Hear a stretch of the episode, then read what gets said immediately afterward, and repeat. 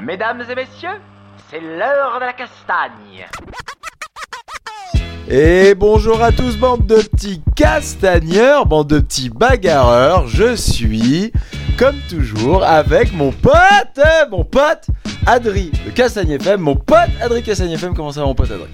Salut mon pote Mon pote Salut mon pote Jérémy de Castagne FM. J'espère que tous les petits castagneurs vont bien aujourd'hui. C'est sûr, euh, c'est l'été, les vacances euh, pour beaucoup arrivent. Euh, c'est le moment où, tu sais, c'est un moment sympa l'été. C'est un moment où tu vas d'académie en académie, euh, tu rencontres des gens que tu suis, vois sur Facebook. Tu sais, il y a un truc comme ça. Euh, et, euh, et, et- et des fois même, ça va même plus loin. Tu as de vrais échanges, des, vont- des gens qui vont chez les gens, les uns les autres et tout. Et je trouve ça chouette. L'été, pour ça, c'est bien. Le jiu-jitsu brésilien et l'été. Et c'est les vacances, puisqu'on va prendre des vacances. C'est notre dernier épisode de la saison, mon cher Jérémy. C'est vrai, tu vas vraiment prendre des vacances, toi? Ouais, ouais, ouais, on va prendre des vacances. Là, il est temps. L'année a été, euh, l'année a été bien assez longue. L'année a été assez longue, mais tu sais, moi j'ai toujours en tête de réussir à faire ce podcast absolument euh, dans le sud-est avec euh, Fred Roca, euh, Stéphane Spataro et Hugo Février. Je rêve de ce, de ce podcast-là. Il faut qu'on y arrive cette année, Adrien. Peut-être que je descends juste, juste pour ça. Je pense que ça en vaut la peine. Ouais. On va y arriver. Euh, les petits castagneurs, avant de commencer de vous présenter notre invité du jour, euh, que vous connaissez tous obligatoirement, euh, on voulait vous parler d'un podcast qui n'est pas nouveau, mais qui commence à prendre pas mal d'ampleur, tout ça. Et c'est bien chouette, c'est bien fait, bien réalisé. Allez écouter, ça s'appelle Fight Time. Euh, c'est euh, en l'occurrence Samuel Monin et un ami à lui dont j'ai oublié le prénom, il m'en voudra pas. Euh, je peux regarder. C'est voilà beaucoup de résultats, beaucoup de en MMA, tout ça. Ils, sont, ils suivent assez l'actualité MMA. Jiu-Jitsu brésilien aussi. C'est et puis voilà, c'est fait par des passionnés et puis quand même par un, un vrai professionnel qu'est Samuel Monin. Fight Time, ça s'appelle et c'est toutes les deux semaines, trois semaines, je crois. Ah, j'ai pas vu si c'était très récurrent, mais voilà, c'est sur YouTube, vous trouverez facilement. Oui, et puis il y en a déjà quelques-uns qui sont euh, qui sont en ligne. Voilà, on passe à notre invité, mon pote Adri. Tu vas nous présenter. euh, Un invité exceptionnel. de marque. On a avec nous euh, Raphaël Lévy, qui est le boss de JITS Magazine France. Salut Raphaël, Salut les gars, comment tu vas? Eh ben, ça va super et vous? Bah écoute, euh, on a la forme. Euh, Raphaël, ça fait euh, pff, peut-être un an qu'on se, qu'on se chasse. Voilà, Raphaël est quelqu'un de très occupé, il va vous expliquer pourquoi. Et euh, Raphaël nous vient, il est arrivé ce matin de Toulouse. euh, et il est dans les, euh, dans les bureaux, dans, le, dans les studios Castagne FM. Ça va, t'es pas- J'adore comment à chaque fois tu peux dire les studios de Castagne FM. parce, parce que tant que c'est pas filmé, ça, Ouais, ça on a le fonctionne droit de encore. dire encore les studios, je suis assez d'accord avec toi. Si on fait une saison 3 filmée, je crois que. Les gens se rendront compte, la magie, euh, la magie tombera. Voilà, déjà ils ont vu nos têtes au dernier épisode, je pense que déjà on en fait rêver un peu moins. hein. Tiens, c'est vrai, c'est vrai. Non, les gens avaient l'air ravis. Les gens avaient l'air ravis. J'imaginais un truc un peu modeste et en fait les lustres c'est... euh, On a ça des lustres et des tentures. Ça fait On sortir a des, un peu le... des tentures et un tapis rouge pour ça rentrer. fait sortir bien les Mais c'est grâce à l'argent qu'on génère, grâce à. Castagne FM. On a énormément d'argent. Et dans plein de thunes. Les, hôte- les, les- la fraîche. Voilà. les hôtesses à l'entrée, ça va, t'ont bien accueilli Ça va, ben, le, le, le whisky il est un peu, bah, il est un peu jeune quoi. Ah bah oui, bah on a s'est arrêté à 16 ans. Le reste Ouais. était beaucoup plus cher. On a de l'eau au concombre en revanche si tu veux, de l'eau au concombre et à la menthe. On t'amène ça tout de suite. Les de chaises, l'eau les, les chaises Louis XVI là, euh, ça fait mauvais genre. qui grince un peu. ouais. Comment ça va, Raphaël Lévy sur Paris? T'es souvent sur Paris? Je suis euh, rarement sur Paris ces derniers temps, mais euh, bon, de temps en temps, une fois par an, je fais euh, mon, petit, mon petit déplacement pour voir des gens ou... euh, Oh là là, on est honoré quoi. Bah ouais, ou, euh, ou euh, aller au Chemin de France, FJB. Alors, on, donc on en a parlé quand même. Tu es. alors, est-ce qu'on peut parler On va en discuter après, mais est-ce qu'on peut parler du principe de Big Boss? De Gilles Parce que boss, on, on dit ça généralement quand il y a des gens en dessous. Rédacteur en chef. Là, en l'occurrence. Bon. Est-ce que, est-ce que donc tu es en tout cas le, euh, le principe actif de JITS magazine Euh, Ça t'a jamais amené sur Paris? T'as jamais eu à rencontrer des clubs euh, Le principe même de JITS t'a jamais amené Ah si, sans arrêt. Ah. Sans Ah arrêt. bah voilà, donc pas non, mais souvent. je- je- ces derniers temps. Voilà. Ah d'accord, es souvent sur Paris? Ces derniers temps, non.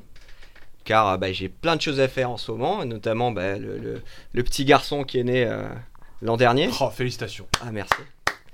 Et euh, bah déjà ça, ça permet moins de voyager. Donc euh, je suis moins sur Paris, mais avant ça, ouais, je l'ai euh, sans arrêt euh, tourné sur Paris, euh, que ce soit en jiu-jitsu ou autre. euh. Donc tu regrettes d'avoir un enfant, c'est ça? franchement, Ouais, ouais, ouais, franchement, ouais. alors entre euh, les couches et les, les kimonos dégueulasses, non, je pense que les couches c'est sympa quand même.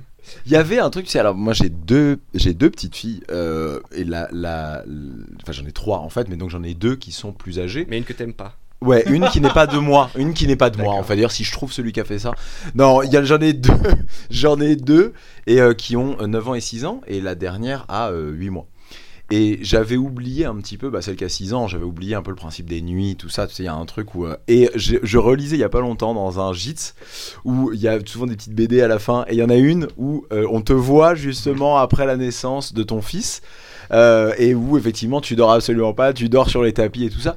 Et à l'époque, avant que ma fille naisse, la dernière naisse, je me dit, bon, ah, quand même, ça va, il en rajoute un peu, tu vois, genre, ça- on, on dort pas quand même sur les, au point de dormir sur les tapis, tout ça. Et eh bien, c'est faux. je me suis surpris à m'endormir sur cette même chaise de bureau. Euh, après une semaine d'enfer pour les à propos des dents hein. Face à moi. et face à toi et où Adrien m'a dit eh Jérémy tu veux un tu café t'endors là tu veux un café, genre, juste. Non, bon, voilà, tu veux un café, mais où dors vraiment, mon pote, y a pas de problème, tu vois. et donc je me suis dit en fait il avait raison et c'est marrant j'ai repensé à cette espèce Ah, de les, BD, BD. les BD de la fin de JITS, euh, c'est souvent le, le truc préféré de, nos lecteurs. Parce qu'il y a peu à lire. Ouais, moi, j'ai- Ouais, il y a des images. Y, y il y a des images, c'est pas très difficile à lire, c'est marrant. Et euh, ben, on prend toujours là, un côté euh, très spécifique tu Ouais. vois, du, du, du pratiquant du sud brésilien.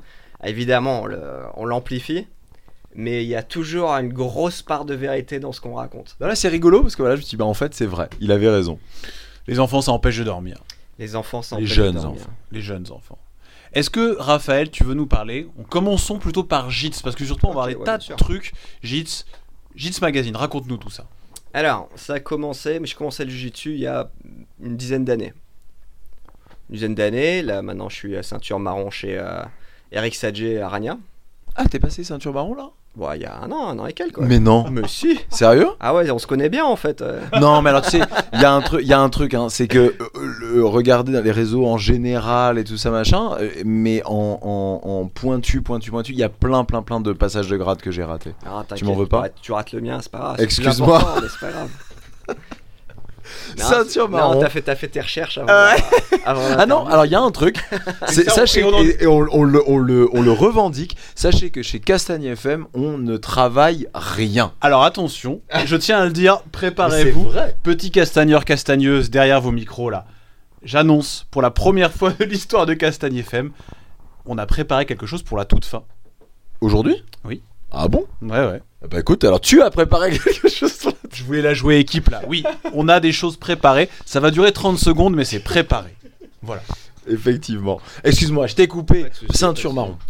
Et euh, c'était en euh, 2000, quoi, 2009 2009, je crois. On, a, on, a- on s'était fait un voyage au Brésil avec euh, bah, deux potes à moi. Donc euh, Francky et Ivo. Ivo que vous voyez certainement euh, sur les tapis parce qu'il est ceinture noire et très costaud.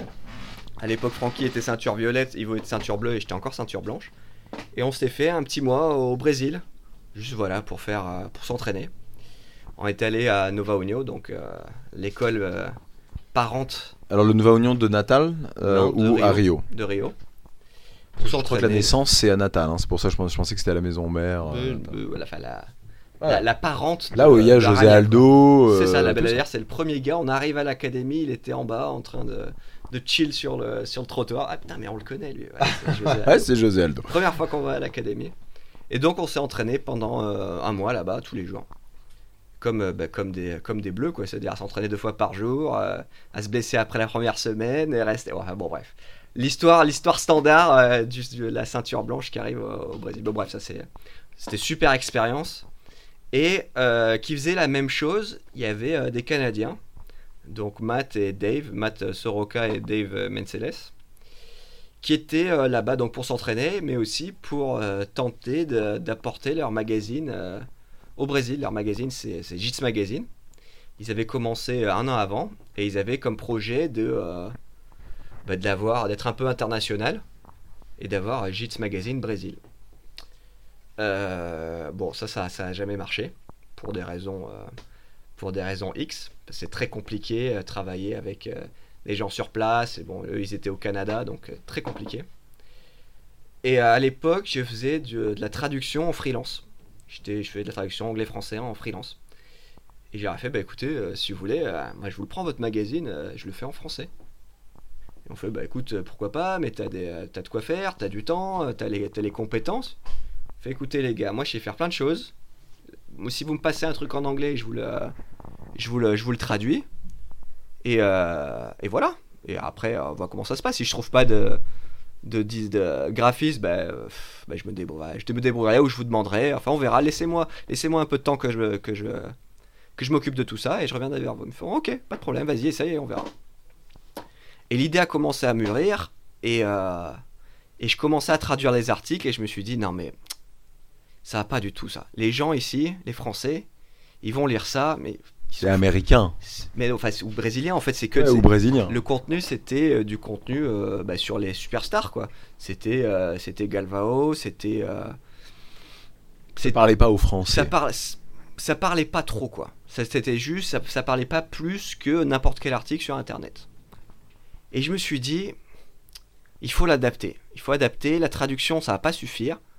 Je vais faire un contenu français, je vais euh, je vais me renseigner à ce qui se passe en France. Et t'étais toujours ceinture blanche. Moi, je suis ceinture. À l'époque, je suis ceinture blanche. C'était 2009-2010. Non, 2010, je crois.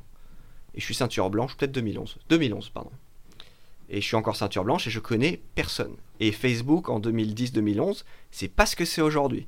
C'est-à-dire qu'il n'y a pas de groupe euh, Jiu-Jitsu France, il n'y a, pas de- il y a rien de tout ça. Et il n'y a aucun, aucun lien entre les académies ou quoi que ce soit. Les gens connaissent même pas en fait les ceintures noires. Si tu me dis, euh, bah, je vais à Paris, qui tu, je vais à Paris, qui tu connais? Bah, on connaît euh, le cercle Tissier peut-être, euh, on connaît Bitan. dans le sud, on connaît peut-être Nicolas, Gaillard. Et encore à l'époque, je crois qu'il n'était pas encore ceinture noire. Donc même pas, les Gaillards, ils n'étaient même pas là. Il peut-être... non, je crois que c'était tout. Donc personne connaissait en fait.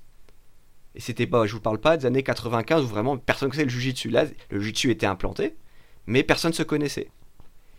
Et il y avait des académies, tu vois, en local, il y avait plein, de- plein de pratiquants, mais euh, pff, en dehors de l'académie, même les compétitions, c'est très local, ou c'était les Lisbonne. Et euh, quand on parle d'une d'une compé- grosse compétition, c'était une légende. Tu vois. Ah ouais, il y a, y a trois gars au club, ils ont fait la compète et tout, là. trop truc de ouf. euh.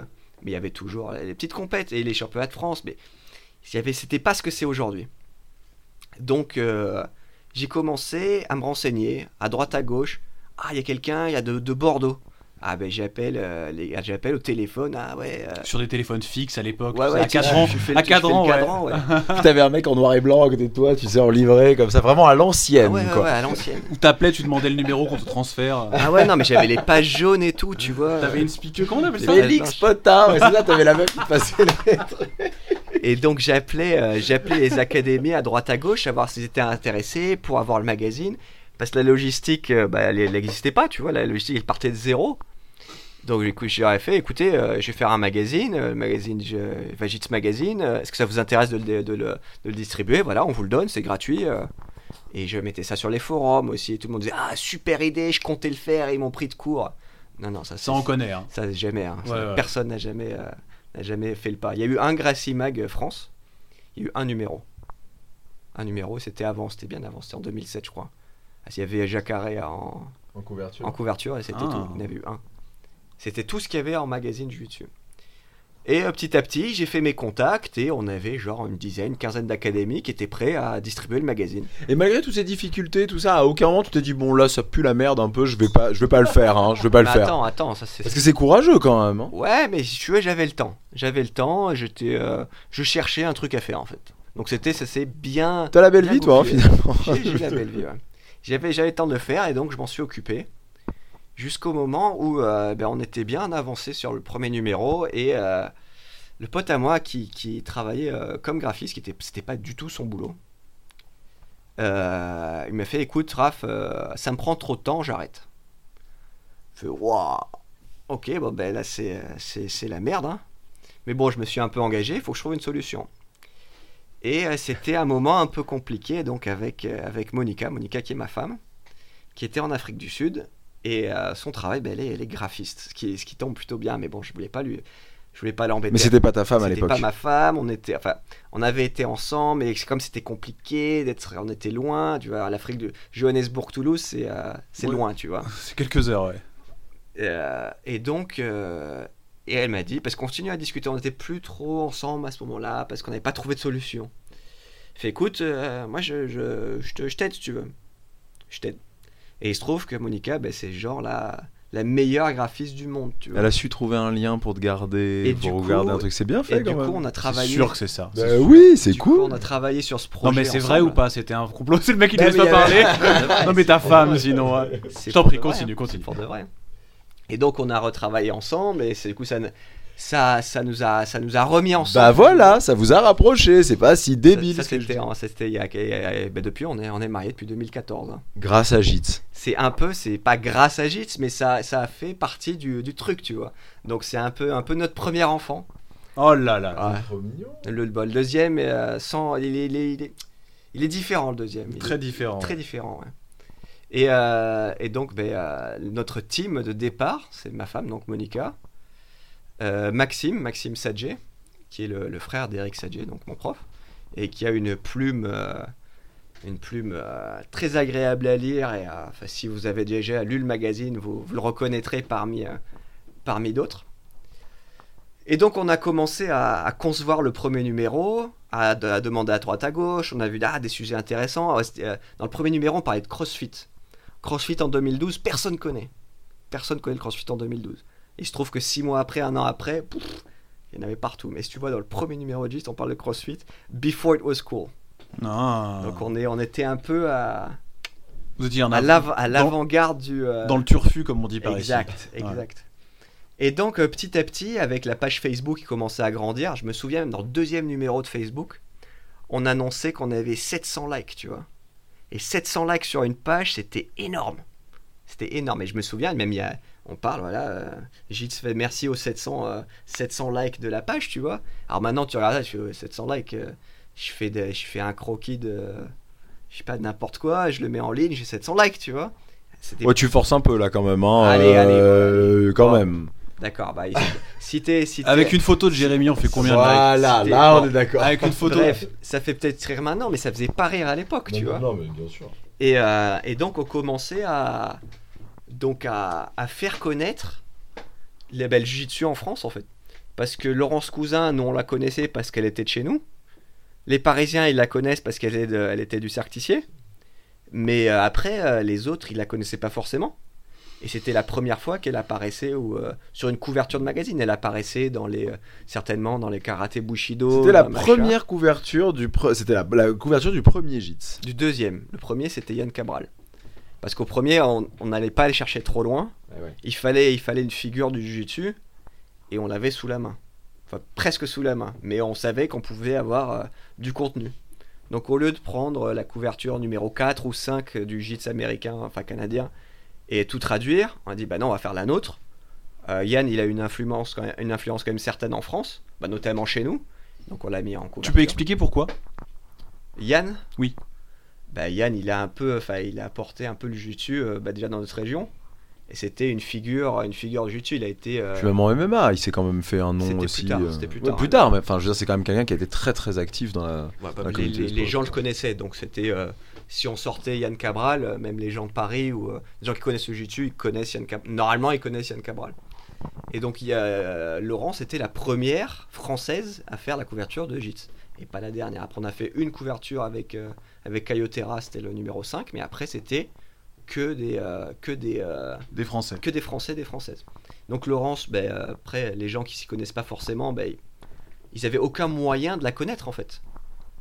Et donc déjà mettre en, en couverture du magazine, la mettre sur nos, sur nos réseaux, ben, sur notre- nos 700 likes de Facebook, c'est déjà 700 personnes qui connaissaient, euh, qui ont connu Laurence Cousin. Et après ça a grossi, et Facebook a connu l'essor que ça a connu. Gîte c'était euh, plus ou moins au centre de ça, au centre du, bah, développement euh, médiatique des, euh, des acteurs français. Et bah, on est arrivé au jour où bah, tout le monde connaît Gitz et les, et acteurs. Olivier Michaelesco, par exemple, qui est, là, qui est une des superstars françaises du Jiu-Jitsu. chez moi, enfin dans le sud, personne ne le connaissait. Je parlais, je parlais à droite à gauche, tu connais Olivier? Bon, non, Olivier non, on ne connaît pas. À Paris, on le connaissait. Mais ailleurs, personne ne connaissait. Ouais, il faut se rappeler cette vie qui existait avant les réseaux sociaux Eh ouais, où, ouais, bah, pour se connaître. euh, Et c'était pas il y a si longtemps que ça au final. Tu te dis, ouais, le, le téléphone à cadran, ouais, ça c'était il y a, il y a 25 ans. Non, mais fait- c'était il y a 10 ans, ouais. Ouais, mais ça c'était il y a, euh, il y a 7 ans, tu vois. c'est- 7 ans, ça va hyper vite. Hein. Parce que maintenant, tu t'imagines même pas une vie sans Facebook, une vie sans machin. Mais euh, il y a 5 ans, il n'y avait pas. 5-7 ans, il n'y avait pas Ah ça. bah il n'y aurait pas trop de Castagne FM s'il n'y avait pas de YouTube par exemple. hein. Voilà. Bah, You- ouais, YouTube, ça a été- mais c'était moins développé. c'était Oui, oui, plus tout dur. ça est arrivé après. hein. Tout ça est arrivé après. hein. Je pense que même Facebook en 2010, c'était pas encore en français. Tu vois. C'est Moi, je- c'est possible. Moi je pense que ça a dû. Ouais, remarque. Peut-être la traduction a dû arriver en 2009, un truc du genre. Ouais. C'était. euh, je sais que j'ai- rejoint Facebook en 2008. Ouais. Tu vois, c'était même pas si longtemps, c'était à 11 ans, quoi. Et le magazine, il a commencé a 7 ans. Donc, tu vois, entre c'est les 4 premières années de Facebook. Et, euh, et voilà, donc on a, on a voulu mettre, euh, donc je reviens à, à la base de cette réflexion, on a voulu mettre en, en lumière euh, ben, les acteurs français. Et je pense que, euh, ben, vu, vu là où on est aujourd'hui, on a contribué à... Et alors, est-ce que, tu ça, peux, est-ce que tu peux expliquer un peu c'est quoi le concept? C'est un petit magazine qui paraît tous les combien de temps? Qui écrit tout ça? Alors, Gis, c'est un trimestriel. Donc, euh, depuis 7 ans, donc on sort le numéro 28 là, euh, dans quelques semaines. Il a pris un peu de retard, mais il sort. Ça, ça, ça finira la, la septième saison. Et euh, l'équipe, donc, il y a ma femme, donc graphiste. Toujours. Toujours, elle a toujours fait tout, ce qui est, tout ce qui est mis en page, tout ce qui est, tout ce que vous voyez qui est pas, de- qui est pas écrit, C'est elle. c'est elle qui le fait. Et on a des contributeurs pour les articles. Au début, j'écrivais beaucoup d'articles. Après, moi, je suis pas non plus. euh, voilà, je suis très bon en logistique. Et, euh, et pour mettre tout, euh, pour tout rassembler et faire quelque chose de joli. Après, le jiu-jitsu, je m'y connais, que ça fait 10 ans que j'en fais, mais je suis pas non plus. je suis pas encore ceinture noire. Donc, faut dire que ma progression, elle est pas non plus hyper rapide. Bon, ça, c'est pas, c'est pas, c'est pas la question. Mais, mais après, je peux pas écrire des trucs hyper précis sur, sur de la technique. T'as Sur... t'as pas besoin. J'ai Pour, pas besoin non pour plus. avoir un média dessus, hein, je sais pas Jérémy, mais il n'y a pas besoin de s'y connaître. Non, mais là, ce qu'il dit, c'est hyper intéressant. C'est-à-dire qu'effectivement, là, tu parles de nous, et c'est vrai, mais le- ce qu'il faut, en fait, c'est des acteurs. Et là, là où, en fait, nous, bah, c'est facile parce qu'on n'a pas à écrire, on a, quelque part, on a besoin de savoir s'exprimer. Euh, mais on fait venir des gens qui euh, savent de quoi ils parlent. Parce que c'est ça, ça, c'est ça qui fonctionne. Si, euh, si il fait venir des gens, mais que lui ne sait pas euh, après le retranscrire et tout ça, ça, ça peut pas fonctionner. Donc tout de suite, il a fallu que tu trouves des gens qui savaient de quoi ils parlaient, mais aussi qui savaient écrire. Ça a été ça quand même ton, ton, ton, challenge au départ de, au départ de JITS. Alors ouais, ça c'était très compliqué parce que trouver des... euh, Moi je pouvais traduire, tu vois, des articles du, du justice canadien, du justice américain.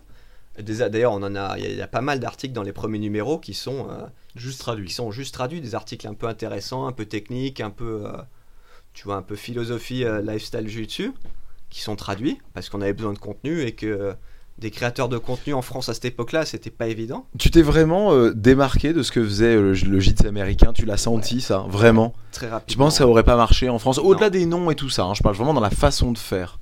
Je pense que, ouais, enfin, tu regardes, le- ça fait un petit moment qu'ils éditent plus de magazines euh, à proprement dit. Mais euh, ouais, tu regardes un, un JITS euh, en anglais, euh, le JITS américain. Enfin, je dis américain-canadien, c'est pareil. hein, c'est les... Le, f- le fonctionnement, tu penses que le fond, c'est-à-dire tout ce qui, la façon dont ils amènent certaines choses et même certains sujets, tu penses que ça n'aurait pas pris en France? Non, je pense pas. Je pense que c'était trop sérieux. Nous, ce qu'on fait, c'est c'est vraiment euh, dans l'esprit ce qu'il y a ici. On, euh, on se démarque du côté, euh, du côté amateur dans le sens où ce qu'on fait, c'est quand même de la qualité. Tu vois, c'est un, c'est une graphiste professionnelle qui s'en occupe. Euh, je sais me débrouiller à l'écrit. J'ai été traducteur, j'ai fait de l'édition, je sais, je sais comment éditer un article. Donc ça, de ce côté-là, c'est c'est plus ou moins professionnel. Après, tout ce qu'on nous envoie, tout ce que nous envoient les contributeurs, c'est pas du tout professionnel. C'est des articles écrits par des gens qui s'y connaissent, comme tu disais, mais euh, qui savent pas, euh, qui savent pas le mettre en forme. Oui, qui sont pas rédacteurs Ils sont pas professionnels. rédacteurs, et ça, c'est c'est impossible. C'est un peu, c'est un peu ça qu'on ressent et c'est là où euh, JIT c'est sympa, c'est-à-dire que c'est un peu, c'est un peu le magazine de la communauté jiu-jitsu brésilien en France, euh, écrit euh, par des gens, pas, pas écrit par des extérieurs, c'est écrit par nous en fait. C'est un peu le concept du magazine. Bah, écrit par nous, mais en- avec des récurrences quand même. Enfin, j'imagine que c'est pas n'importe qui qui arrive et qui dit à, euh, à Raphaël j'ai un article, tiens, vas-y, poste-moi ça. Euh, je- J'ai pas la sensation non plus que c'est comme ça. C'est un truc construit, c'est pas, ça part pas dans tous les sens non plus. Après, on a beaucoup, de- beaucoup de gens qui, euh, qui nous proposent des articles.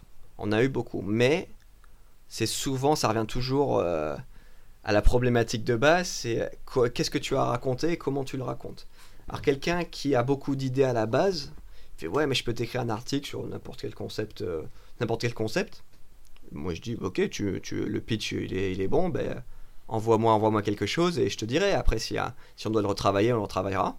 Et donc j'ai fait beaucoup beaucoup, euh, j'ai retravaillé beaucoup d'articles et très souvent ça m'a pris beaucoup plus de temps à Ouais, que si retravailler tu l'avais écrit toi-même, que si je l'avais évidemment. écrit moi. Bah, après, j'ai pas forcément le fond, donc c'est c'est pas, je vais pas, je vais pas l'écrire. Mais j'ai reçu beaucoup d'articles, je l'ai reçu, enfin je l'ai, euh, ouais, je l'ai reçu, je l'ai lu. Je me dis mais on peut rien faire. Enfin c'est, a- Ouais, c'est un métier, hein, on devient pas. euh, il y a beaucoup trop à faire et, et je veux pas, tu vois, je veux pas décevoir les gens. En plus des gens qui veulent, qui sont de qui bonne sont, volonté. qui sont volontaires et qui m'ont Hmm. dit je t'envoie un article, ça va être sympa. Et, je, et à la base, les gens se rendent pas compte du travail qu'il y a derrière chaque article. Si ouais, si tu griffonnes un truc sur ton euh, sur ton ouais, sur ton euh, sur un carnet, tu vois, ça, ça va être sympa, je l'envoie, mais c'est Il y a un grand truc comme ça sur les magazines, tu sais, sur la presse de façon générale. Les gens se rendent pas compte de ce que c'est. Euh, on a un magazine, on a l'impression que c'est facile, que c'est tout fait, que, entre guillemets, ouais, je pourrais le faire. Tu sais, il y a un truc comme ça, on a une relation aux, aux médias, de façon générale, Mhm. où c'est toujours un petit peu compliqué, quoi. On, on s'imagine pouvoir euh, voilà, faire pareil, faire mieux, et on se rend pas compte bah, qu'il y a un nombre de caractères limité, euh, qu'il y a une ligne éditoriale, que tout doit être corrigé, revu, qu'on on écrit un, un certain style, une certaine rythmique, ça, tout ça paraît simple, alors que non, et surtout quand il y a euh, bah, toi qui corrige derrière. C'est-à-dire une personne qui a une vie en dehors de ça. Ouais, c'était oui, c'est effectivement beaucoup de travail. Les gens se rendent pas compte, mais bon après le le, le Bon, rôle- c'est bien de le- l'expliquer, c'est ça que je veux dire. Ouais, gens, et puis, c'est et puis pas- même pour aller encore plus loin, euh, pour euh, vraiment appuyer ce que Encore tu plus loin encore plus loin et le dire mais mieux en fait. Ah, non, non, mais Adrien, vraiment pour aller encore plus loin dans ce que tu dis parce que c'est vrai, il faut pas oublier aussi parce que je, je veux pas dire, je veux pas utiliser le mot la critique est facile, tout ça machin. C'est fait par des bénévoles, c'est-à-dire que personne, alors il y a des rétributions à droite à gauche, mais personne n'est payé. Tu n'emploies personne, toi-même tu n'es pas payé par JIT. Il faut pas oublier que quelque part c'est fait, euh, c'est fait euh, avec passion et pour la passion. Euh, c'est hyper important aussi là que les, auditeurs derrière l'entendent. Ça veut dire quand même que, alors je dis pas qu'il faut excuser tout ou qu'il faut absolument tout accepter et prendre tout pour argent comptant, mais c'est hyper important, je pense, de le rappeler. Euh, comme on l'a déjà fait nous aussi par rapport à Castagne FM, c'est euh, euh, c'est pris sur ton temps, à toi, Raphaël, les personnes qui bah, écrivent des articles, les personnes qui... c'est pris sur leur temps. Et, c'est fait voilà, par passion. C'est pas une paye, c'est pas un travail, c'est hyper important, je pense, de- d'en reparler aussi de ça. Alors juste pour, pour préciser, alors effectivement, la paye de l'article, parce que ce que rapporte le magazine, parce qu'effectivement il y a des, euh, il y a l'abonnement bah, qui est payant, il y a, euh, on, on vend- on a, on a des trucs à vendre, tu vois. Ouais. Et ça, ça paye en grande partie euh, bah, toute la logistique qu'il y a derrière, parce qu'on a énormément de frais. On a tout ce qui est hébergement, on a tout ce qui est... bah, derrière l'hébergement, il y a des webmasters, il y a des gens qui font pas ça gratuitement, quoi. Des prestataires. Des prestataires, exactement. Euh, tout ce qui est impression du magazine, ben, il faut l'impression. Euh, tu vois, même, même si tu avais une, enfin, une, euh, une, impré- une imprimante chez Même toi. chez toi, il faut pas acheter le papier, quoi, je veux dire. L'impression, ça coûte très cher. Après, il y a les envois, et c'est. euh, je, je vais pas dire que je suis pas perdant dans l'histoire, mais je sais pas du tout. euh, au, au taux horaire, je pense que. euh, je pense que je peux, je, peux me, je peux me poursuivre en justice, tu vois.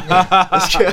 Tu veux t'envoyer toi-même au prud'homme. Allez, que je Tu te ferais pas ça, tu te ferais non. pas ça. Allez, tu te ferais pas ça. Non, ouais, bah, bah, je, récupérais les frais d'avocat parce que je gagnerais, je, bah, je perdrais. face à toi-même, ouais. Ouais. Enfin, T'aurais serait, rien à te donner. serait- serait un peu compliqué. Enfin bref, tout ça pour dire que effectivement, c'est beaucoup de travail pour peu de rémunération, mais euh, on a toujours eu euh, un point d'honneur à rétribuer les gens qui nous aident. Ce qui fait que effectivement, si tu m'envoies un article que c'est fait à l'arrache et que euh, tu vois qu'on peut rien en faire, ben, je vais pas te promettre, euh, ouais, je vais te filer, euh, je vais te payer ton, ton billet au, à- au- à- Pour aller au World. pour aller au Worlds ou euh, vas-y, euh, fais-moi ta facture et je te paye de suite, tu vois. Ben non, ça, c'est à, à la à la hauteur de, de la, co- de la contribution. Sur des, euh, on a des, on a des contributeurs qui travaillent avec nous, qui est de- depuis bah, Claire France par exemple. Claire France Thévenon, qu'on a Claire déjà reçu euh, à cette même émission. Ceinture noire. Ceinture noire, euh, Michael.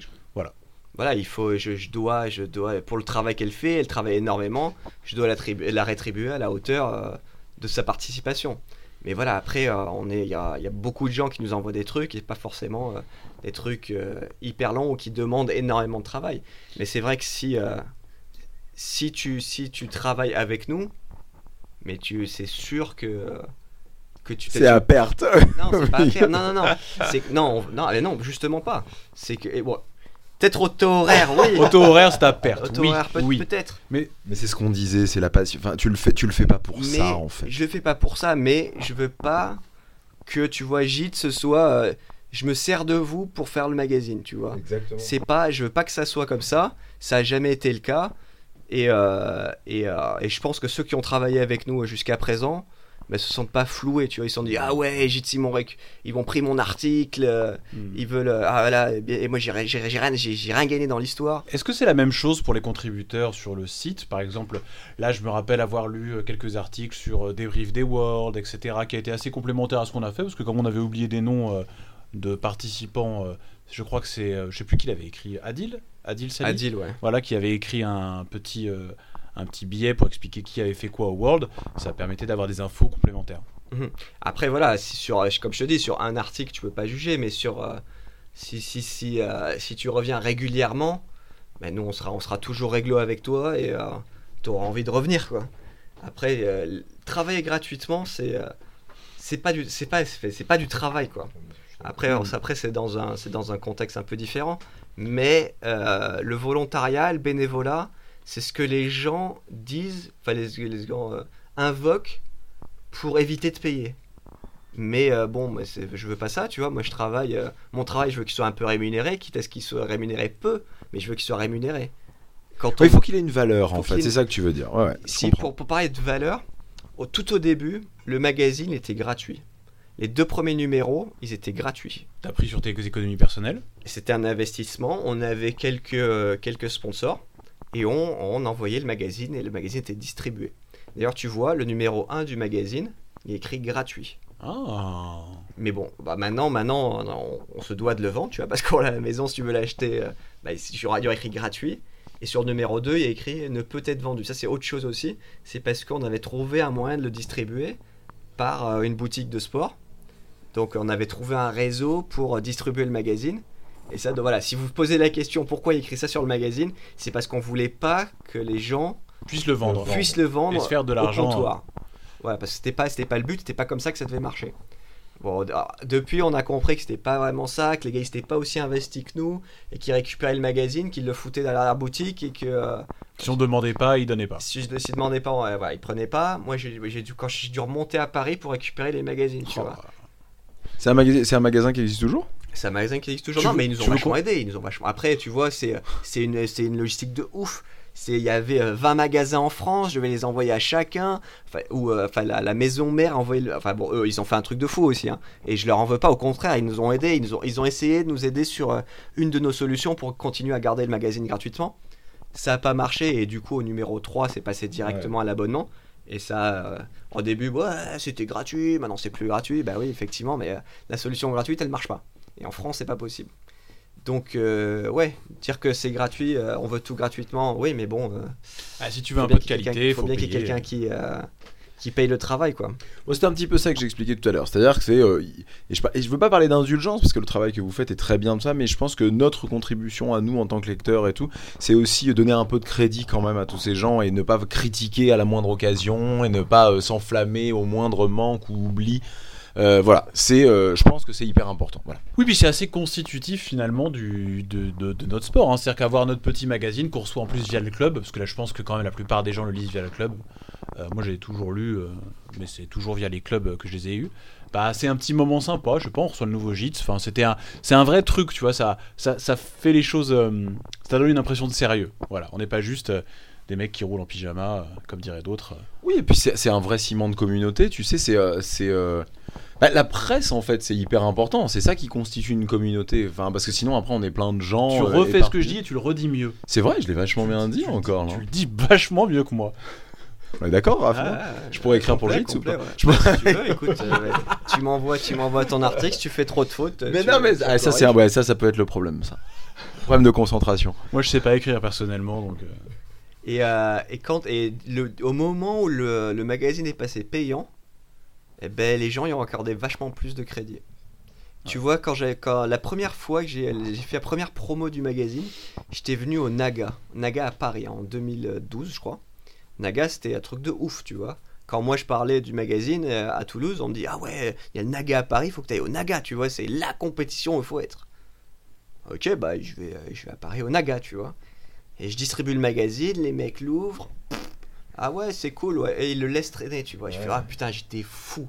J'étais fou, Ah je me dis, ah là, Tout ce travail pour ça, tout ce quoi. travail. T'en as distribué laisse- beaucoup? J'en ai distribué pas mal. Et tu vois, ce magazine, maintenant, on se l'arrache, tu vois. Parce que le numéro 1, il n'a pas. J'en ai pas imprimé à 500 000, tu vois. Et donc maintenant, il a, il a une valeur, ce magazine. Et donc. euh, Il est coté. ah, bah, et franchement, franchement, d'ici peu, je pense que tu les auras sur eBay. hein. Si tu peux nous en donner un dédicace, on le mettra sous cadre. Il, faudra, il faut que je Non, demande. faut à l'acheter, mon pote. Y a rien de gratuit. il vient de te le va, dire. Il vient de te m'engueule l'expliquer pas. pendant Ah, des si, heures. M'engueule pas, c'est bon. euh. Ok, combien Déjà que tu sais pas écrire et tu, tu me saoules. J'explique pas bien. Oh là là. Donc, le premier, gratos. Premier, deuxième. Tout le monde l'a foutu à la poubelle. Ouais. ça n'a pas Je marché. te jure, ça m'a. Non, Mais c'est je pas que ça a comprends, pas marché. je C'est pas que ça a pas comprends. marché. Mais c- il donnait pas la valeur qu'on avait investi dedans. Mais je comprends complètement. Et tu sais, la première fois que ce principe-là de gratuité, j'étais jeune, je me rappelle, m'avait marqué, m'avait vraiment marqué. C'était au début de. Alors bon, il y avait avant tous les cinémas, tu sais, Gaumont, euh, et, euh, je sais plus quoi, machin. Et ils ont, je crois que c'est Pathé les premiers qui ont fait les cartes à volonté. Tu vois. Et avant le cinéma, il y avait un truc, tu vois, ça rigolait pas. T'allais au cinéma, tu payais ta place et tout, tu regardais ton film. Tu vois, il y avait un truc comme ça, exact. Et j'ai vu la différence le jour où il y a eu ces abonnements à 15-20 balles par mois, je sais plus combien c'était en francs à l'époque. Et ben les gens en avaient rien à foutre. Ils venaient au cinéma, ils quittaient en plein milieu de la séance.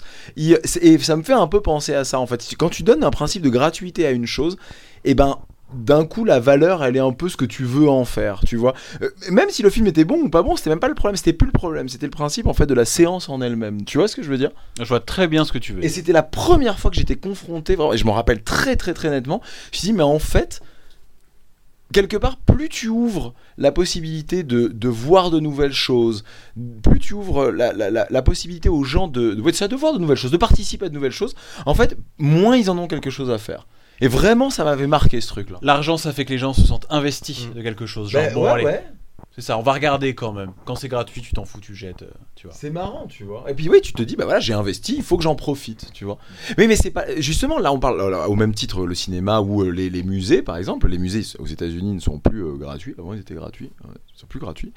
Euh, et quelque part, je suis sûr que si demain il y avait une, y avait une gratuité sur tous les musées, et ben je pense que peut-être plus de gens iraient, mais je pense que beaucoup plus de gens n'auraient rien à foutre et peut-être même maltraiteraient le, le- principe général du musée. Tu vois, se comporteraient mal, ce machin. Il y aurait pas cette espèce de de côté un petit peu euh, sacré en fait. Je pense qu'à partir du moment où tu achètes quelque chose, tu c'est comme tu dis, voilà, c'est ça, tu investis et tu investis dans la chose aussi. C'est-à-dire que tu, tu, tu le respectes en fait. Eh ben, je, je suis d'accord avec toi. Mais c'est comme ça que ça s'est passé. Donc. euh, Donc voilà. Donc tu es bien content de l'avoir fait payer maintenant. Ah bah surtout que gratuit, il n'y avait pas le choix. gratuit, ça, aurait, ça aurait pas été possible autrement. Donc. euh, Et donc toi, ça fait quoi? Donc maintenant, ça fait donc depuis la ceinture blanche, tu chroniques, tu vois l'évo- tu vois une vraie évolution du jiu-jitsu brésilien en France? Enfin, c'est quelque chose que tu que tu analyses ou tu es un peu en dehors de tout ça? Parce qu'on n'a pas parlé beaucoup de ton parcours, on va on va en parler. Mais co- comment tu te comment tu te places toi par rapport à la communauté euh, jiu-jitsu française? Alors, au début, comme je t'ai dit, je connaissais personne. Quand j'ai commencé le magazine, je connaissais mon prof, je connaissais les gars avec qui je m'entraînais. On était, euh, je crois, je vois les photos dans, ma, dans, dans, ma, dans mes souvenirs.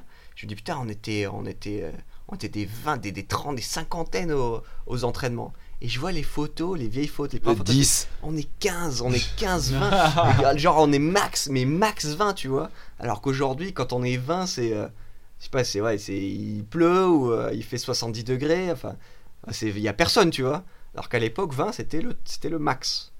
Donc il y avait déjà beaucoup, il y avait beaucoup moins, beaucoup moins de pratiquants. Je ne connaissais personne, je n'avais aucun contact. Je suis parti de zéro. C'est-à-dire vraiment, été, Hmm. voilà, j'étais ceinture blanche jujitsu et j'étais euh, ceinture blanche euh, magazine, tu vois. Euh, ma, ma carte de presse, il y a aucun tampon dessus. tu Tiens, c'est vrai, c'était- un, un premier shot pour toi ou t'avais déjà participé à des. euh, C'était une première fois pour toi le monde de l'é- de l'é- de l'édition, alors pas d'édition, mais de, la- ouais, de la presse, où tu avais déjà, euh, tu avais déjà des expériences dans d'autres milieux? Moi, je suis, euh, ouais, pige- je suis pigiste euh, depuis des années dans un autre milieu, donc on en parlera, dont on parlera certainement juste après ça. Mais ouais, j'ai beaucoup écrit avant. D'accord, donc tu connaissais un petit peu les fonctionnements quand même. Alors les fonctionnements, non. Je sais comment on présente des articles, mais le fonctionnement de la presse et toute la logistique derrière la presse, non, j'avais aucune idée. C'est-à-dire vraiment, je suis parti du début où j'envoyais tout avec la poste, où j'ai essayé de négocier avec la poste et tout, et qui m'envoyait, euh, qui m'envoyait balader, qui me proposait les pires tarifs. Enfin, c'est pour ça que je trouvais des solutions à droite à gauche.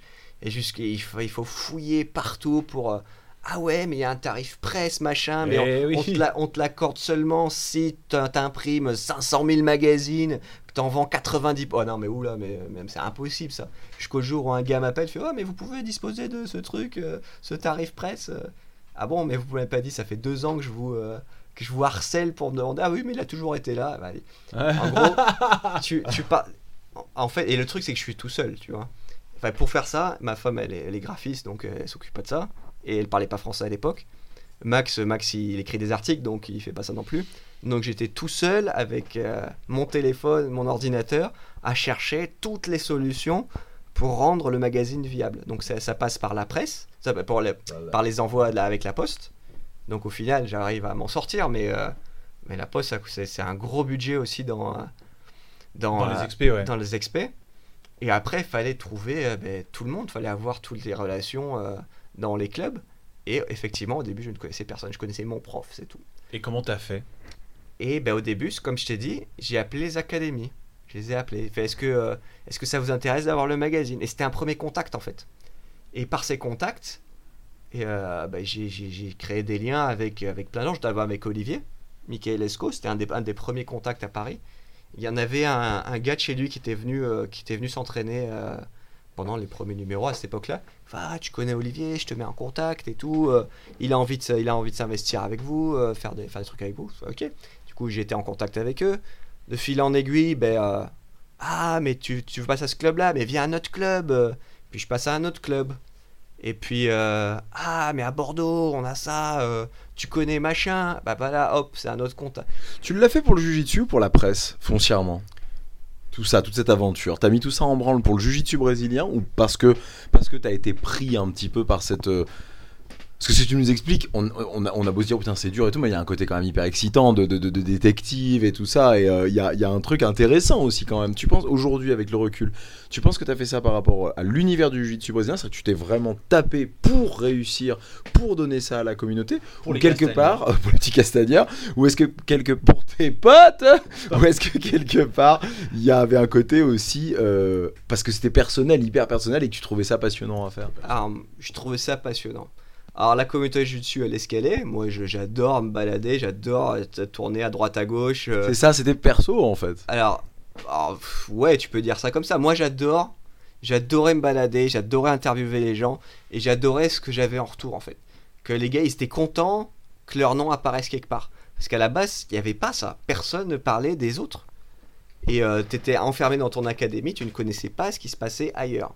Les premières vidéos techniques en français, qui étaient euh, publiques, tu vois, pas juste pour les clubs, mais je crois que c'était par chez nous qu'elles sont, passées quoi.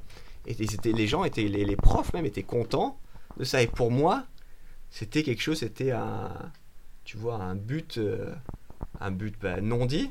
Tu vas faire apparaître les gens. Alors effectivement, si j'avais préféré jouer au golf ou euh, faire du poney, tu vois, bah, ça aurait été autre chose. Le jiu-jitsu brésilien, moi j'adore, mais c'est une passion euh, parmi d'autres. Et dès que je peux euh, parler à, à quelqu'un du jiu-jitsu brésilien, j'en parlerai aussi.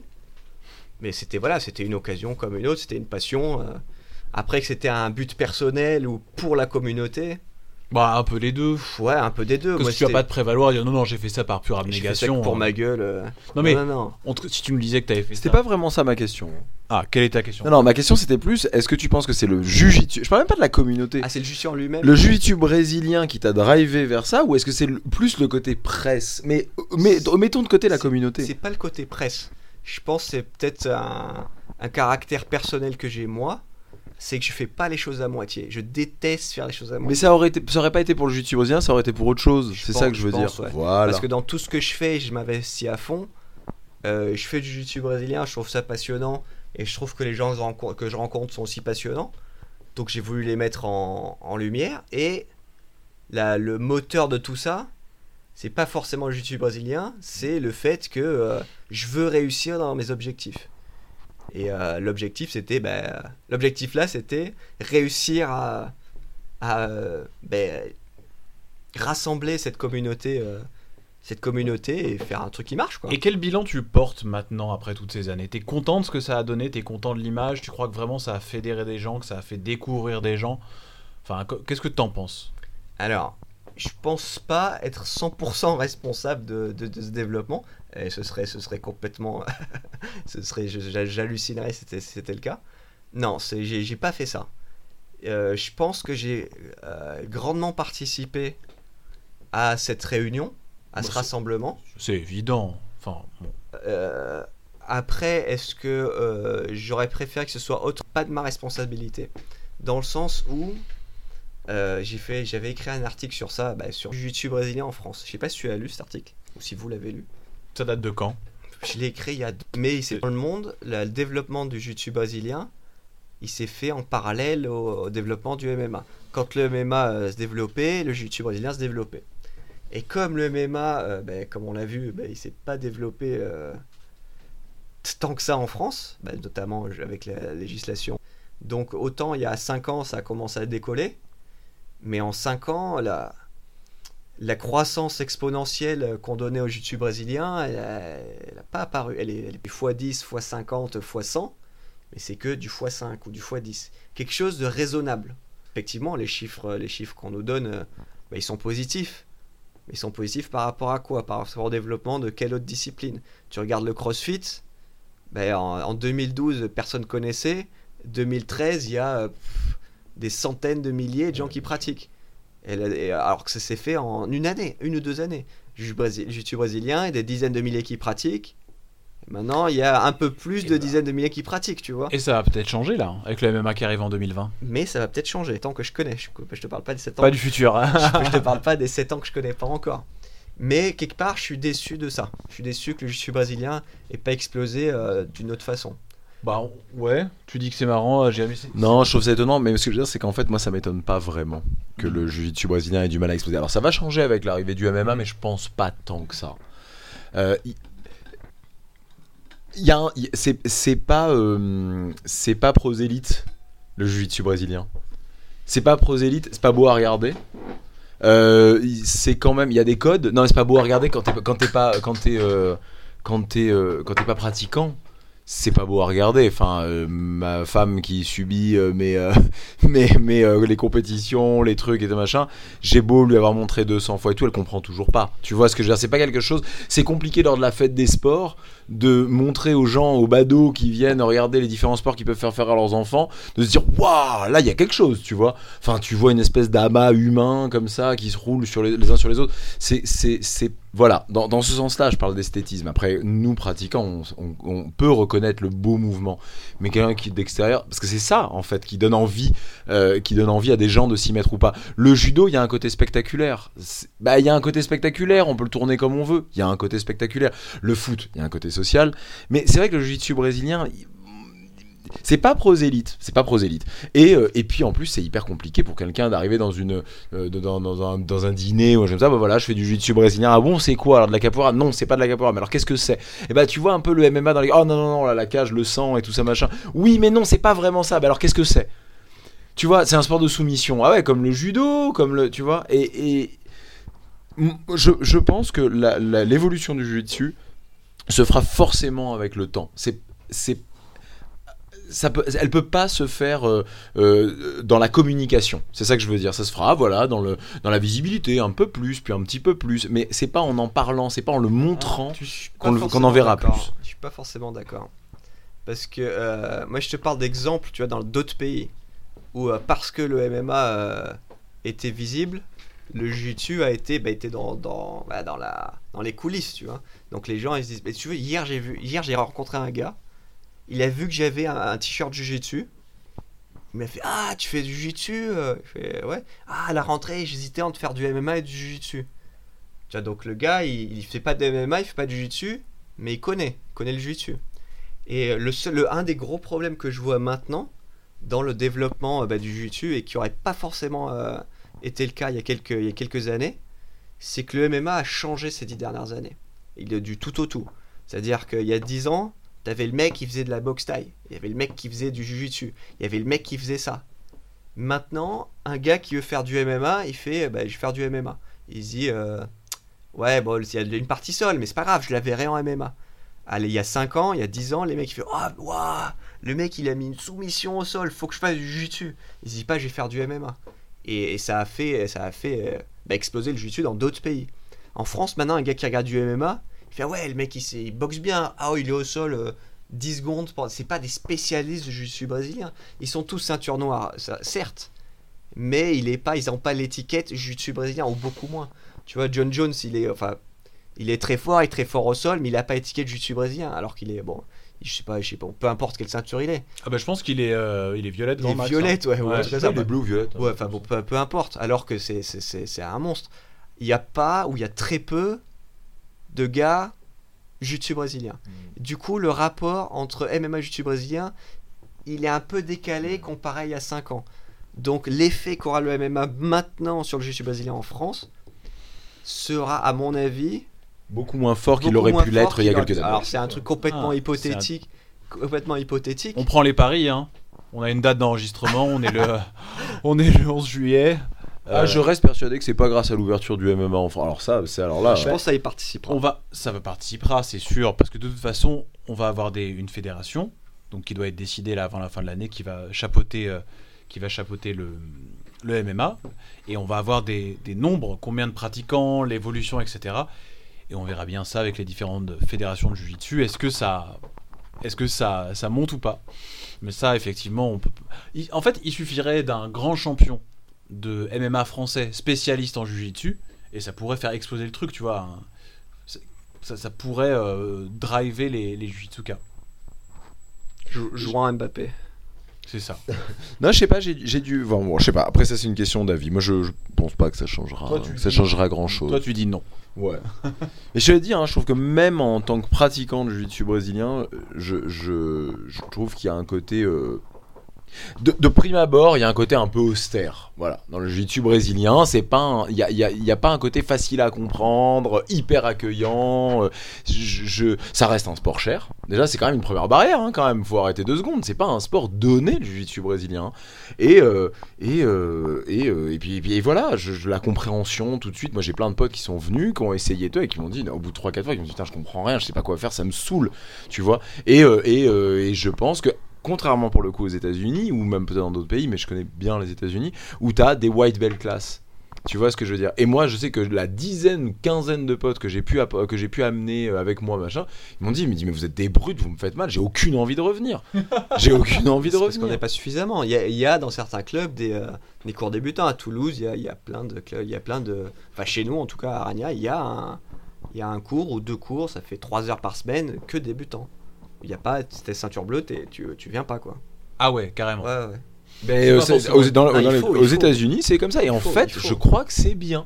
Je crois que c'est ça qui donne envie aux gens vraiment de commencer. Vraiment. Je, enfin, moi, je.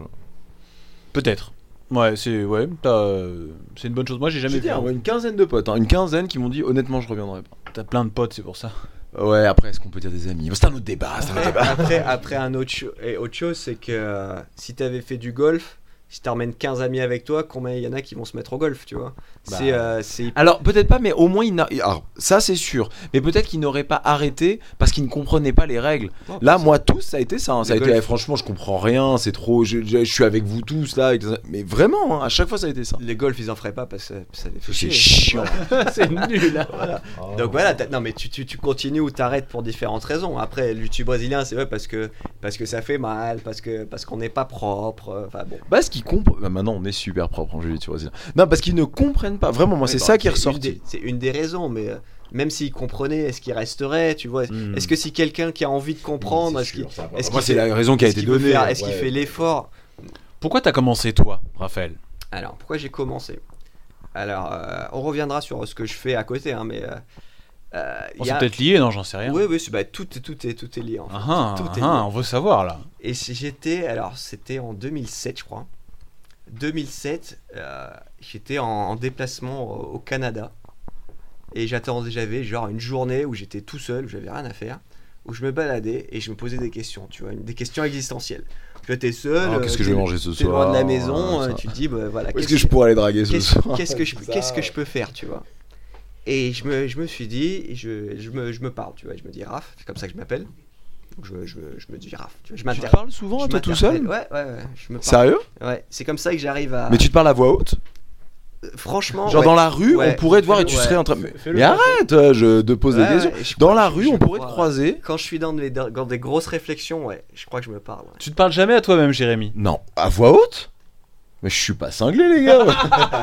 ok bah écoute euh, et je me fais euh, Raph t'as fait euh, jusqu'ici t'as t'as- t'as fait plein de choses tu sais faire plein de choses franchement euh, franchement tu t'épates tu vois T'es beau, t'es Ah ouais. fort, non, non, c'est pas t'es intelligent. Non, non, je suis en fait tu je- t'es mis bien, quoi. Pendant Non, je- 5 minutes, non, non, en tu fait, t'es je mis me bien. dis- non, je me suis dit, voilà, Raph, tu t'as, t'as- voilà, t'as un diplôme, super. euh, T'es, euh, t'es pas trop con, ok.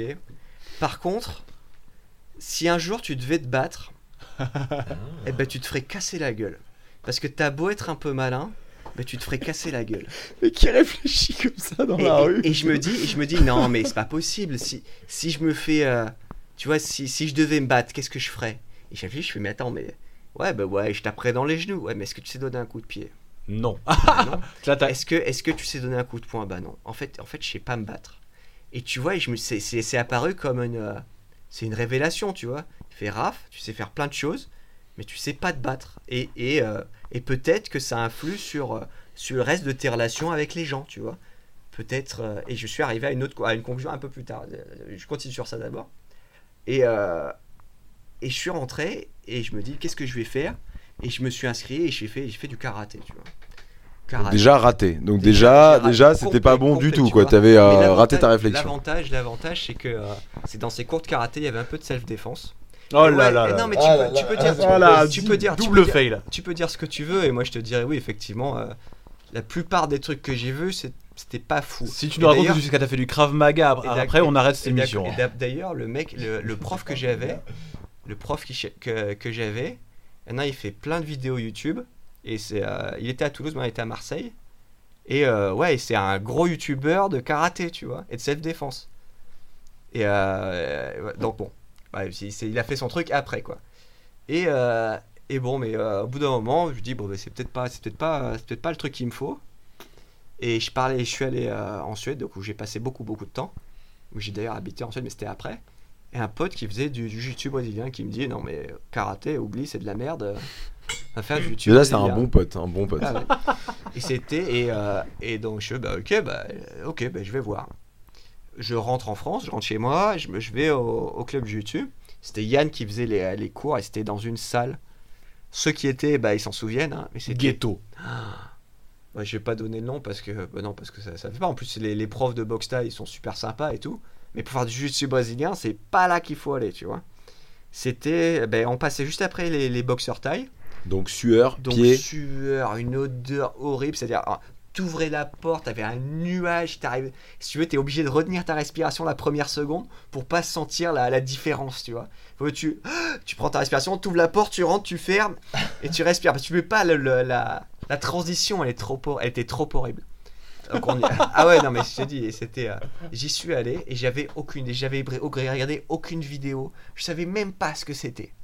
J'y suis allé, je me suis fait. fait Je me suis fait tordre dans tous les sens. Dans tous les sens. hein. Et j'ai eu envie de vomir tout ce que tu veux. J'étais On j'étais- connaît ce témoignage. j'étais mal. On le tu- connaît, mais tout, on le tout connaît. monde le connaît. C'est celui-là. ça. Mais c'était encore pire parce que moi j'étais pas du tout athlétique, j'étais pas sportif du tout. Et j'y allais vraiment en me disant, euh, voilà, qu'est-ce qu'est-ce qui se passe, tu vois. Et je voyais des gars qui faisaient, qui étaient pas plus grands que moi et qui se débrouillaient. Enfin, qui se débrouillaient, du moins de ce que je voyais, ils se débrouillaient. Et je suis sorti de là, le premier cours, hein. je suis sorti de là, bon, j'avais envie de vomir. Et je me dis, Raph, tu vois, parce que c'est comme ça que je m'appelle. je le rappelle au cas où. Ah, on a compris, hein, t'as pas changé, toujours aussi cinglé depuis t'as Si 5 un minutes, jour- donc tout va Si bien. un jour, t'arrives à aimer ce sport et t'arrives à, à survivre, ben t'auras accompli un, un bon challenge, tu vois, un bon défi. Et j'y suis retourné le, le- le jeudi et la semaine d'après et je me suis jamais arrêté. Et tu vois, c'est euh, c'est euh, c'est comme ce que je te disais avant, tu vois, je fais pas les choses à moitié. J'ai autant le karaté, tu vois, j'étais pas dedans, donc à la limite, euh, j'ai pas fait à moitié, mais en plus le prof il s'est barré au milieu, tu vois, donc j'ai aucune envie de, de, de continuer ou quoi que ce soit. Mais je me disais, là c'est quand même un, un gros challenge. Je me dis, putain, là je me suis quand même fait défoncer. Oui, puis ça répondait à ta question. Est-ce que je sais me battre Bah ouais. non, non, je ne sais pas, je ne savais pas Bah me ouais. Ah, c'était non. C'était non. Et, euh, et quelque part, ça, ça, ça collait bien avec mon profil, tu vois. C'est ce que je serais capable d'échanger des coups de poing et des coups de pied. Moi, j'ai vu deux trois trucs en self-défense, machin, mais tu vois, ça. Est-ce que vraiment pour, euh, pour ça, j'irais me frotter à quelqu'un qui m'emmerde? Bah non, quoi, non, non, sûr que non. Alors par contre, est-ce que. Bon, je vais pas j'aurais- J'ai quand même gardé ça. C'est que si on t'emmerde, tu t'engages pas le combat. Ce que j'allais dire, est-ce que tu as utilisé depuis Non, j'ai jamais utilisé. Et, et, Et c'était pas le problème. pratiquer, pratiquer, ça te permet justement d'éviter ce genre de truc. Et, euh, et donc j'ai continué jusqu'à maintenant. Je suis ceinture marron. Peut-être pas la meilleure ceinture marron euh, que le monde ait connue, mais je me débrouille, tu vois. Et, euh, et quelque part, cette expérience, quand je te disais, ouais, je me ferais casser la gueule et peut-être que ça, euh, ça influe sur mes relations, c'est un truc que j'expliquais bah, sur un, dans, dans un autre podcast, dans un autre podcast sur, sur un autre sujet. C'est qu'en en ayant fait du jiu-jitsu brésilien, ou en te disant que tu te ferais pas casser la gueule, tu gagnes une certaine confiance qui te qui, qui est avec toi dans toutes tes relations. Et euh, il y a une euh, il y a une comparaison, enfin une image que tu peux euh, que tu peux faire. C'est tu parles avec quelqu'un qui a le dessus sur toi, qui est un peu plus euh, qui est un peu plus costaud que toi. Tu parles de n'importe quoi, tu vois le prix des chocolatines, des chocolatines pas des des C'est chocolatines. ça, il veut que ça parte en couille déjà. Tu dis chocolatine Ah oui, des chocolatines à tous les... Bon bref, prix des chocolatines. Et euh, Donc pour les gens normaux, chocolatine, c'est pas un chocolat. un hein. chocolat. Et tu vois, et pour une raison ou une autre, ça monte le ton. Tu vois, tu montes. Ah, je sais pas, tu vois. Là, les- bah, par Mais exemple, non, les chocolatines. c'est un pain oh, au tu parles chocolat, t'es un Ok. idiot, tu te parles à toi-même en plus. Enfin, je veux dire. Tu pousses, tu pousses la, la situation à l'extrême. Et tu dis, voilà, tu peux pas crier plus fort. Bah, t'en viens au point. Parce que c'est comme ça que ça arrive en fait. Les bagarres, ça marche, sur- ça, passe, ça se passe sur une dispute où t'as pas réussi à te. Pas toutes les bagarres, hein, où t'as pas réussi à t'entendre, ça part en cacahuète, ça part au point. Mais si tu te dis, si par hasard je me retrouve dans une situation où le gars parle plus fort que moi, et si ça arrive, on arrive à se battre, ben j'aurai quand même le dessus. Tu vois ce que je veux dire? Et quelque part dans la discussion, ben tu peux réussir à avoir le dessus sans avoir peur de la finalité du truc où tu iras au point. Évidemment, tu as l'idée c'est pas de battre dans une boulangerie, mais c'est que Surtout pour des chocolatines. hein. C'est le mec par-dessus le comptoir à tout. c'est pas de battre dans une boulangerie, mais te dire que tu peux réussir à gérer une situation sans en arriver à la, tu vois, la, la, à la dispute physique. à l'altercation. Mais si ça arrivait là, ben c'est pas trop grave. Et avoir ça dans le, euh, ben, Dans l'esprit, ben, ça te permet d'aborder toutes tes relations d'une façon différente. Voilà, donc ça c'est un truc, c'est le point philosophie du podcast. Mais je trouve que c'est quelque chose d'important auquel les gens pensent pas forcément. Si tu, voilà, c'est qu'est-ce qu'il qu'est-ce qu'il dit, c'est si tu veux, de- si tu veux la paix, prépare-toi à la guerre. Ben c'est exactement ça. Si tu sais que tu peux te, tu peux te répondre, tu peux ré- répondre à une altercation physique, ben t'es vachement plus serein dans toutes tes, euh, dans toutes tes relations. C'est ça moi que j'ai trouvé dans le jujitsu. Ouais, mais bon, je suis pas, je suis pas pour autant. Et t'as vraiment senti le changement? Dans, euh, dans la façon de parler aux gens, dans la confiance en, dans ben, dans, ben, dans ma, dans la Ah, confiance confiance en que j'ai. Ouais, ouais, ouais. Et, et alors, et alors la, la transition est parfaite et toute trouvée. Est-ce que dans ta vie de tous les jours, parce que tu ne travailles pas dans le jiu-jitsu brésilien, est-ce que dans ta vie de tous les jours, ça a changé ta façon de fonctionner? Alors évidemment, tu vas nous dire ce que tu fais, euh, parce que c'est quand même pas commun. Non. Et euh, est-ce que ça, est-ce que ça, est-ce que ça t'a fait évoluer dans ce métier? Alors, ce que je fais, bah déjà, je vais te dire ce que je fais parce que sinon, euh, les gens vont dire, mais qu'est-ce qu'il fait? Il trafique de la drogue. euh, Ah ouais, là- et il, là, on fait, il, fait comprendra. des- il est boulanger. il fait- ouais, et puis ouais, il y, a des- il y a des dealers qui sont pas commodes. Je faut pense que les gens doivent hésiter entre les deux. Soit tu vends des armes, soit t'es euh, t'es boulanger. Non, ce que je fais euh, depuis maintenant euh, plus de 25 ans, c'est-à-dire j'ai commencé, j'avais, euh, j'avais, j'ai commencé, j'avais 12 ans et j'ai commencé le circuit, euh, le circuit euh, pas professionnel parce que c'est pas vraiment un, un travail, mais Bah, le va circuit quasi pro, semi pro, Circuit pro. hein. d'un jeu de cartes qui s'appelle Magic, Magic euh, the Gathering. Donc certains d'entre vous euh, connaissent. Bah, si les gens me connaissent forcément, ils connaissent forcément le jeu. Donc c'est ça, les cartes Magic. Hein, Adri, tu avais pris le temps de m'expliquer un petit peu ce que Magic, c'était. Magic. C'est donc effectivement, je me rappelle maintenant en avoir vu quand j'étais beaucoup plus jeune. C'est des cartes en fait sur lesquelles il y a des, des, des personnages. C'est un peu comme un principe de poker, un petit peu. Pas vraiment. Poker, c'est plus proche des échecs que du poker. D'accord. Voilà. On va passer d'échecs. Et alors en fait, chaque carte représente un personnage et on évolue. Il y a une espèce de quête en fait qui est menée, un combat l'un contre l'autre avec des cartes. Je vais te faire, je vais te faire une, une petite description. Petite analogie. petite analogie un peu plus, un peu plus euh, parlante. Avec- ouais. En gros, c'est un, un jeu d'échecs, mais euh, tu peux choisir les pièces que tu vas jouer. C'est-à-dire qu'un jeu d'échecs euh, normal, bah, tu as 8 pions, 2 tours, 2 cavaliers, 2 fous. Hein. Sauf que là, on va dire, tu as des, euh, des nouvelles pièces tous les, tous les 3 mois, c'est des les cartes qui vendent. hein. Et euh, par exemple, je sais pas, j'en sais rien, la voiture, tu vois, la voiture, c'est une nouvelle pièce d'échecs qui se déplace d'une façon différente. Et euh, voilà, donc tu as tes euh, 16 pièces à choisir qui se déplacent différemment. Et tu sais pas ce que ton adversaire va choisir comme pièce. Donc tu as tout un, côté stratégique bah, dans ta, la décision des pièces que tu vas choisir, donc les cartes. Et tu as, tout, euh, tout, plein de, tout plein décisions stratégiques pendant la partie. Bah, une partie qui va se jouer avec des données complètement différentes de la partie précédente. Et ainsi de suite. Donc tu as, tout un côté information masquée, information cachée, dans le sens où tu sais pas ce que ton adversaire va jouer. Et un, tout un côté recherche, dans le sens où tu vas devoir euh, bah, choisir les, les- les pièces les plus optimales euh, pour euh, un tournoi particulier où les gens pensent que bah ouais la voiture c'est trop fort. Moi je te dis la voiture mais ça n'a rien à voir hein, mais bon. La voiture c'est trop fort donc il faut trouver quelque chose contre la voiture. Voilà. Ça c'est Magic. C'est une, une, une, Et tu fais ça depuis 25 ans. et je fais ça depuis 25 ans. Et de, le, mon premier gros tournoi c'était en février 97. Ah, il faut bien que tu expliques quand tu parles de gros tournois, parce que nous, on a. euh, ben, là, moi, enfin, quand tu me parlais d'un gros tournoi, d'un jeu de société, enfin, tu vois, je. Mais c'est des tournois à plusieurs milliers de personnes, on t'envoie à l'autre bout du monde pour jouer. Enfin, c'est des trucs ultra sérieux. Ouais ouais c'est c'est très très Avec sérieux. des vraies sommes, là, on, Voilà. on a mangé juste avant ensemble. Euh, tu me disais qu'il y a 15 jours, tu as participé à un tournoi où le premier gagnait 100 000 dollars. 100 000 dollars. Voilà, c'est très sérieux. hein. C'est pas. euh, c'est. Voilà. Peut-être que ça vous touche pas dans votre vie, petit castagneur, mais euh, il y a une vraie économie. Ce sont des vrais tournois où tu as des enjeux. Enfin, je suppose que tous, pour 100 000 dollars, vous seriez prêts à vous bastonner un petit peu. Voilà. Et euh, Tu veux organiser des combats clandestins et tout, c'est quoi ce truc là. C'est quoi ce truc minable là Les gars, euh, vous pouvez nous contacter. euh, on organise des Et donc, et donc mon vrai travail, ou le, le- le travail que j'avais pendant un moment, j'ai été pigiste. C'est-à-dire que je travaillais pour, euh, pour des, des- des sites euh, internet qui, euh, qui payaient des pigistes euh, pour, pour écrire des articles de stratégie sur ça. Donc toute mon expérience euh, de rédacteur vient de là.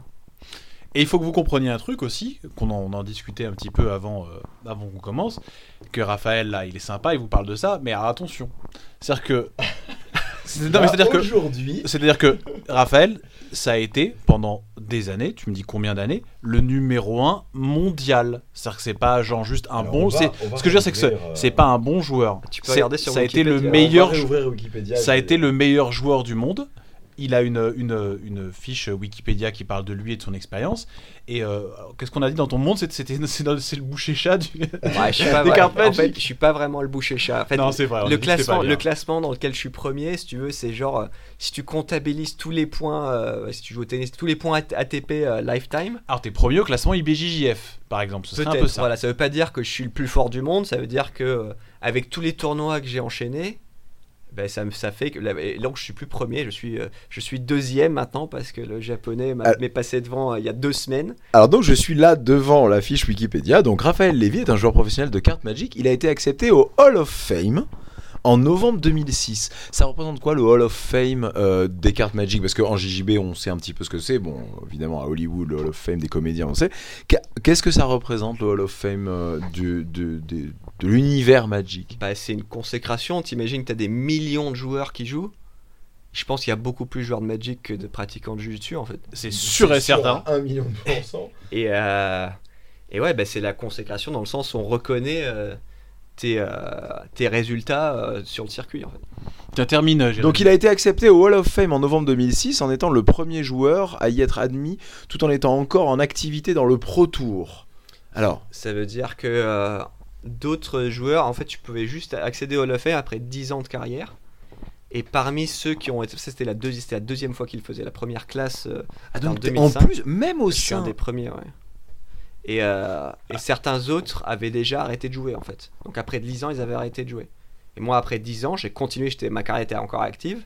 Et j'ai toujours pas arrêté. Donc ça, ma, ma carrière, elle a 21, j'ai 21 ans de carrière, là, 22 ans de carrière. Et j'ai, pas 70 ans, hein, j'ai, euh, j'ai, euh, j'ai 37 ans. J'ai commencé, j'avais 15 ans. Il détient le record de points gagnés en carrière dans le Pro Tour. Bon, et fait partie des 6 joueurs à avoir gagné au moins un Grand Prix sur 3 continents différents. Il est le seul joueur à n'avoir raté aucun combat du Pro Tour. Bon, quand on a un, deux, un, il remporte. Alors, voilà, quand même, en 2013, il remporte le titre de champion du monde par équipe. Il y a la coupe, du, la, la coupe du Monde par équipe, ouais. Il y a une équipe de France? Bah, il y a tous les il y avait euh, jusque- jusqu'à ce qu'ils changent les, euh, la façon de faire, ouais. Et l'an dernier, euh, l'équipe de France a gagné aussi. J'étais pas, je jouais pas, mais euh, on a été deux fois, on a deux étoiles aussi en euh, à Magic, ouais. Vous avez des maillots et tout? On n'a pas les, ouais putain, il faudrait les faire ceux-là. Il faudrait les faire les maillots équipe de France Magic avec deux étoiles. Mais oui. Ouais, ouais.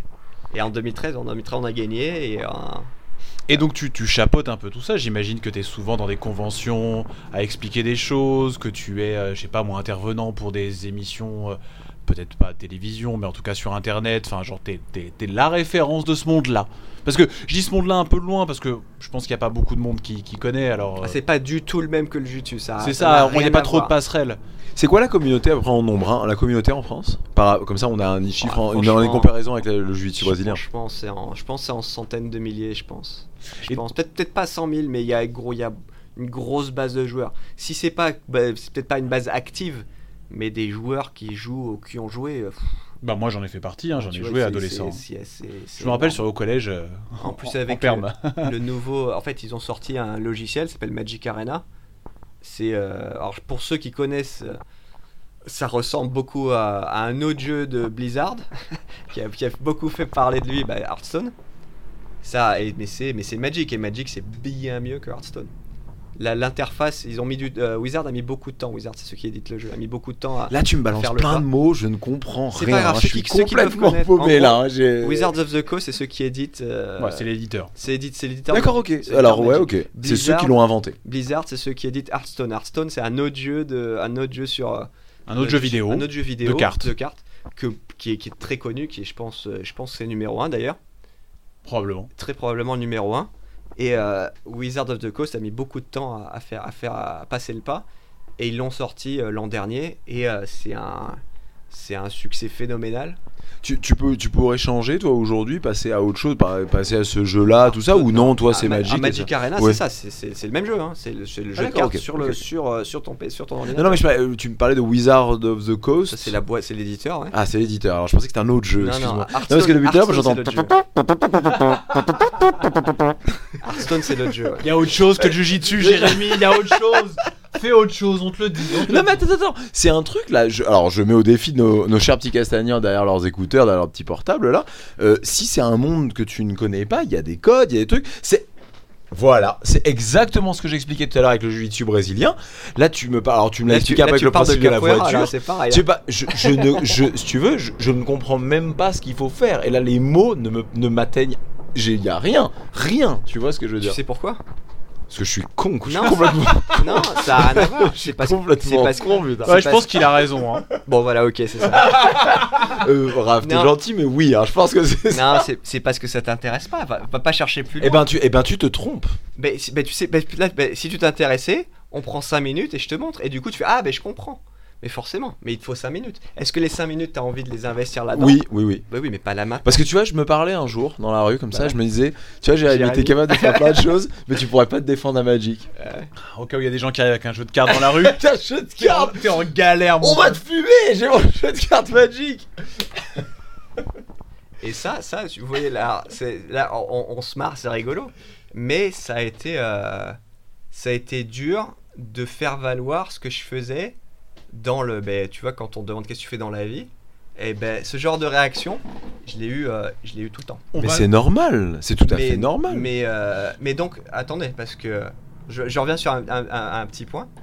Alors, moi, ça, ça me touche pas, je m'en fous, tu vois. Ouais, Oh, Magic. Pourquoi euh, c'est toujours c'est rigolo pas mais tu vois, quand tu dis tu fais du jiu-jitsu et qu'on dit ah c'est de la capoeira, euh, ah c'est vous êtes vous êtes en string sur les quêtes euh, machin, toi tu le prends mal. Ah, ça me que- fait mourir. Ah non, Ah non, c'est mais moi-même. J'en connais beaucoup, j'en connais beaucoup qui le prennent mal. Il fait putain mais vous connaissez rien, euh, allez euh, rentrez chez vous, tu vois. Mais c'est le même, c'est le même, c'est le même concept. Et- et c'est exactement ce que j'ai dit avant, hein. extérieur à un milieu, Ouais. tu euh, bah, l'é- l'é- l'étranger fait peur, tu vois. Et- C'est, euh, ce qui est tout le, le Ah, concept. on est, c'est exactement ce que j'ai dit il y a l'étranger 10 fait minutes, peur. il y a, il y a deux minutes en disant c'est exactement le même principe que mes potes qui sont venus jiu-jitsu veut, brésilien. mais ça veut pas dire que Magic, euh, Magic ça, ça, ça explose, tu vois, c'est un truc de fou. Mais c'est pas parce que les gens ne comprennent pas que ça ne peut pas avoir de succès. Oui, et puis je Oh, pense la qu'il y a- transition de fou il y a aussi, il y a aussi, Transition de il y a aussi un truc. ben, On sent que t'as l'habitude. hein, on sent que t'as été agressé plusieurs fois par rapport à ça. Non, mais il y a, il y a, il y a, il y a un truc aussi, c'est que c'est pas un, c'est pas un- et comme le jiu-jitsu brésilien. Il y a un côté, c'est pas prosélyte, il y a pas de publicité dans la rue pour Magic. Euh, Il y en a beaucoup euh, sur Facebook et, sur, et en Ouais, ligne. mais parce que ça, ça correspond à, à- aux choses que vous vous regardez. Moi, je ne regarde absolument pas tout ce qui est gaming et tout ça. Je n'ai jamais vu passer une publicité pour des cartes Magic, les gars. Bah, attends, parce que tu fais, tu fais pas attention, mais c'est sûr. Tu sais quoi? Je suis sûr, dans une semaine, dans deux semaines, tu vas voir quelque chose. C'est sûr, c'est obligé. Tu verras. Parce Ah ouais, pas- tu penses? Ouais, je pense. Tu me diras, ah putain, Raph, t'avais raison. Ah, T'as raison, ouais, je sais pas. Bah, je sais pas, moi, il y a que des meufs. J'ai que des meufs. moi. Pff, sur moi. Voilà. C'est marrant, attends, là t'as Alors, ton ordi, je vois que des mecs. Des je vois meufs, que des meufs, tiens. des meufs, des Alors, Tiens, j'ai- je vois ton PC, il y a que des mecs sur Facebook là. C'est alors, étrange. hein. Des pubs, des pour la- bons compagnons. des pubs pour des crêpes dépilatoires. euh, je comprends pas, il y a pas de carte chez moi. Ouais, y a pas de- Exactement, que des clubs, des saunas, je sais pas, je comprends rien quoi. Bah, en, en tout cas, voilà, c'est ton activité. Alors, il faut quand Ouais. même euh, vous remettre les choses dans le contexte. Ça t'a permis de vivre. Ça te permet toujours de vivre avec des belles sommes, des gros je tournois. magnifique. Ah, alors, Ah bah non, après, envie. Attends, on va après- croire que le mec il est châtelain et tout, tu tu vois. Ouais, il t'habite où Vas-y, alors à Toulouse non, non, Non, non, mais enfin, si t'en as vécu pendant 25 J'en ans, c'est quand même que ça paye j'ai- un non, minimum. non, j'ai vécu de tout ce qui est euh, tout ce qui est pige. Ce qui est pige, ça m'a payé. Tout ce que j'ai écrit, ça m'a payé. Tout ce qui est tournoi, ça m'a permis de continuer à jouer. Parce que euh, parce que tu nous parlais un petit peu tout à l'heure du tournoi auquel tu as participé Ouais, il y a longtemps. non, euh, bien bon, enfin, il y a sûr, mais de gens qui aimeraient c'est euh, pas, c'est pas, euh, c'est pas tous les dimanches, tu vois. Ah tiens, c'est c'est tous les. eh ben, ça- tous les en fait, en fait, ça dépend tellement. L'organisation des tournois, elle, elle varie tellement d'une année à l'autre, et c'est tellement difficile d'envisager, tu vois, un, un avenir rien qu'avec ces gains-là. C'est pas possible, tu vois. Et euh, la plupart du temps, tu payes tes déplacements. Ils sont pas toujours payés.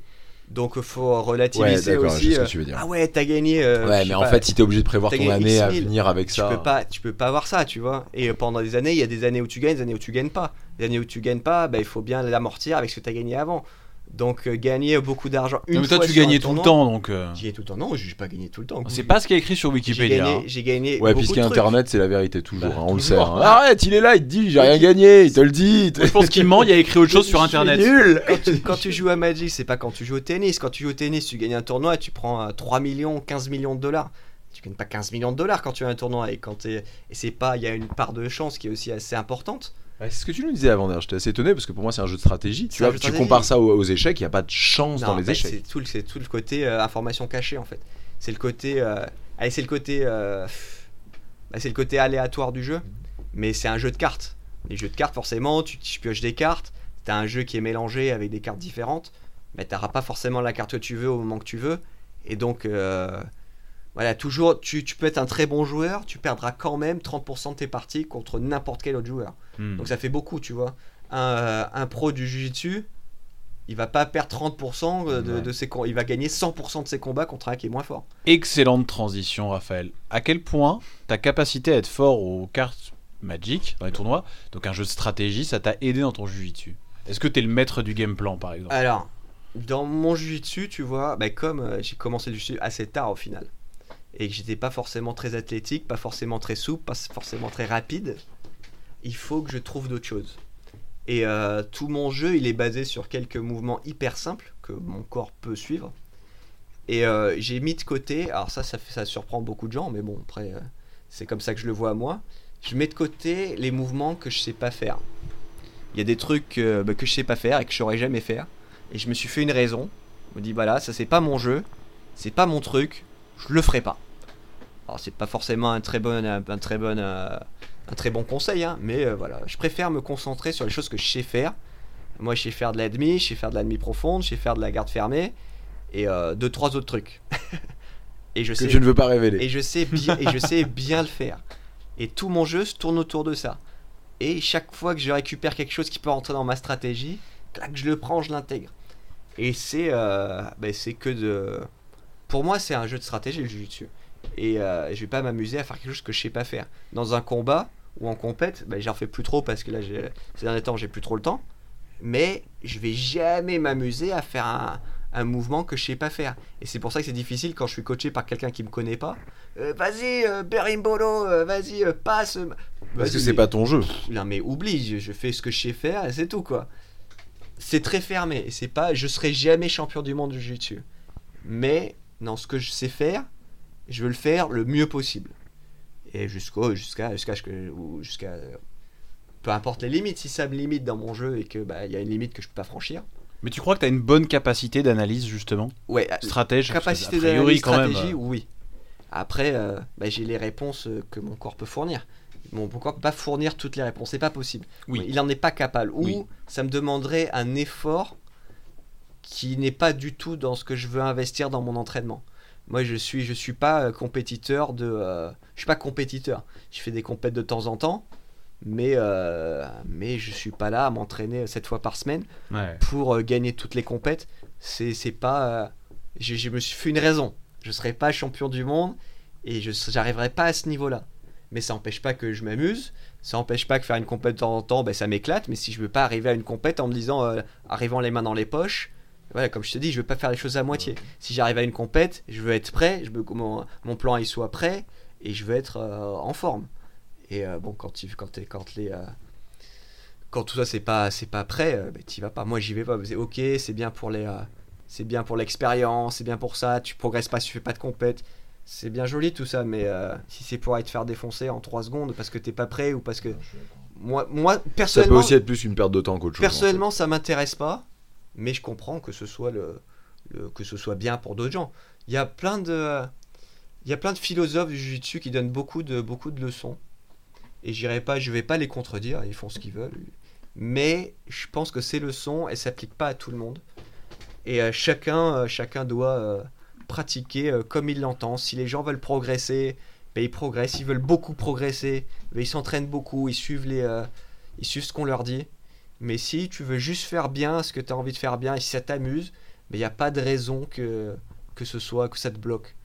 Donc euh, tant que ça t'amuse, fais ce que tu as envie de faire. Si tu dois rester nul toute ta vie en t'amusant, ben reste nul toute ta vie en t'amusant. Le progrès, il est pas euh, il pas impératif pour tout le monde.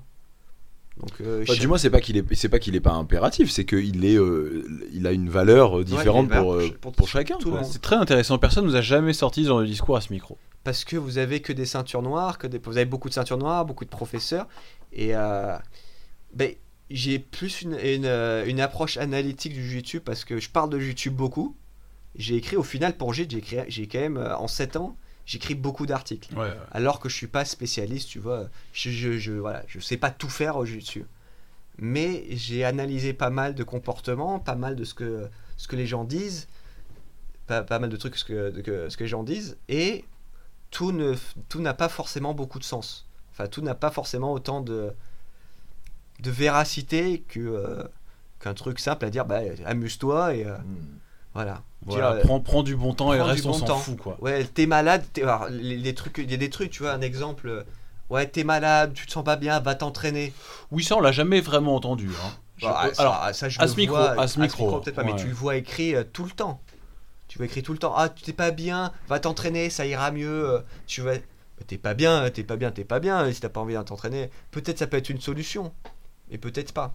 C'est quoi J'ai euh, j'ai répondu à un podcast Magic la semaine dernière.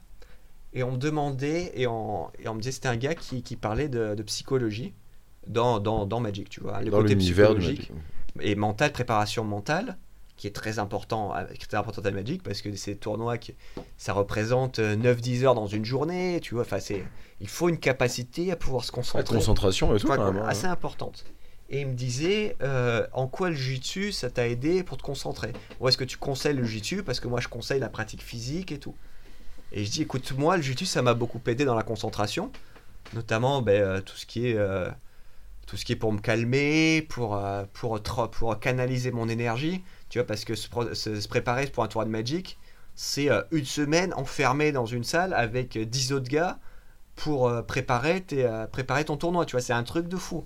Si tu si t'es pas mentalement prêt, tu deviens fou et tu pètes un câble.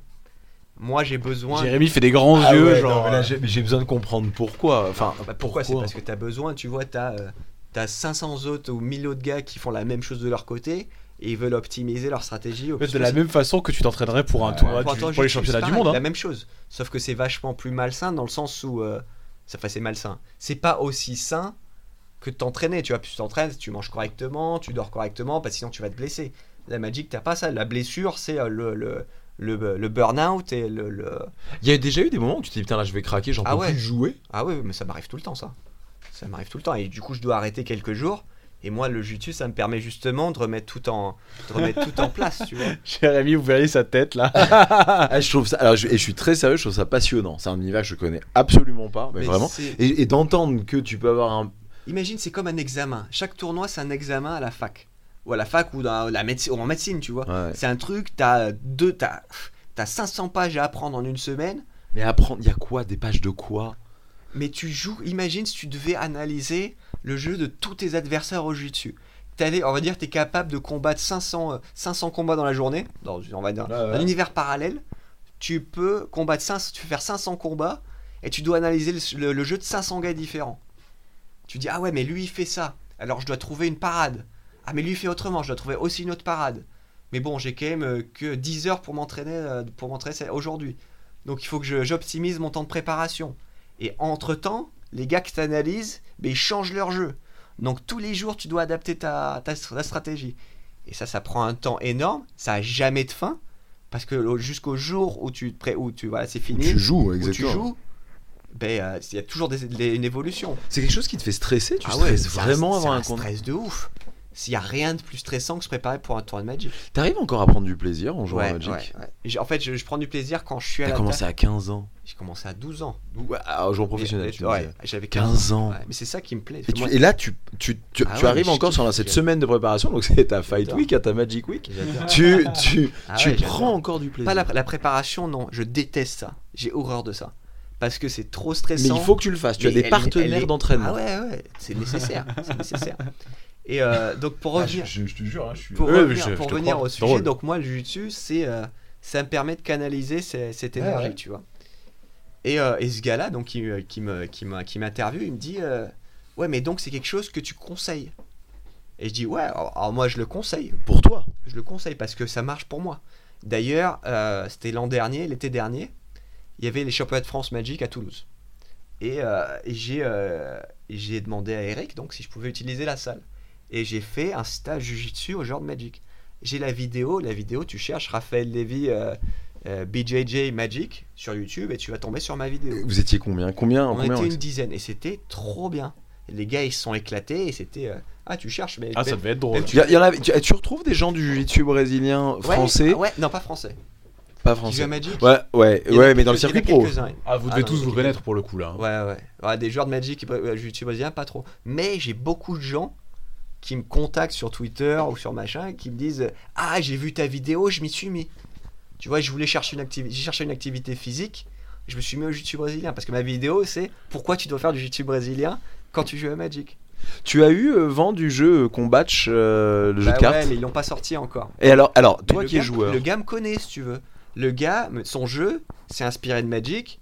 Et quand il a vu, tu vois, il m'avait contacté, je sais plus pourquoi. On l'avait rencontré avec Ouais. Adri. Ouais, pendant le Clinox Tour, on l'avait rencontré à Lyon. ouais. Et il m'a, très sympa. et il, m'a- et il me dit, non mais, euh, mais Raphaël Lévy, mais, euh, mais t'es le joueur de Magic bah ouais. Non, mais un truc de fou et tout. Et lui est un gros joueur, lui lui, non mais lui était pas un gros joueur, le mec était fan si tu veux. Fan de toi. Ouais.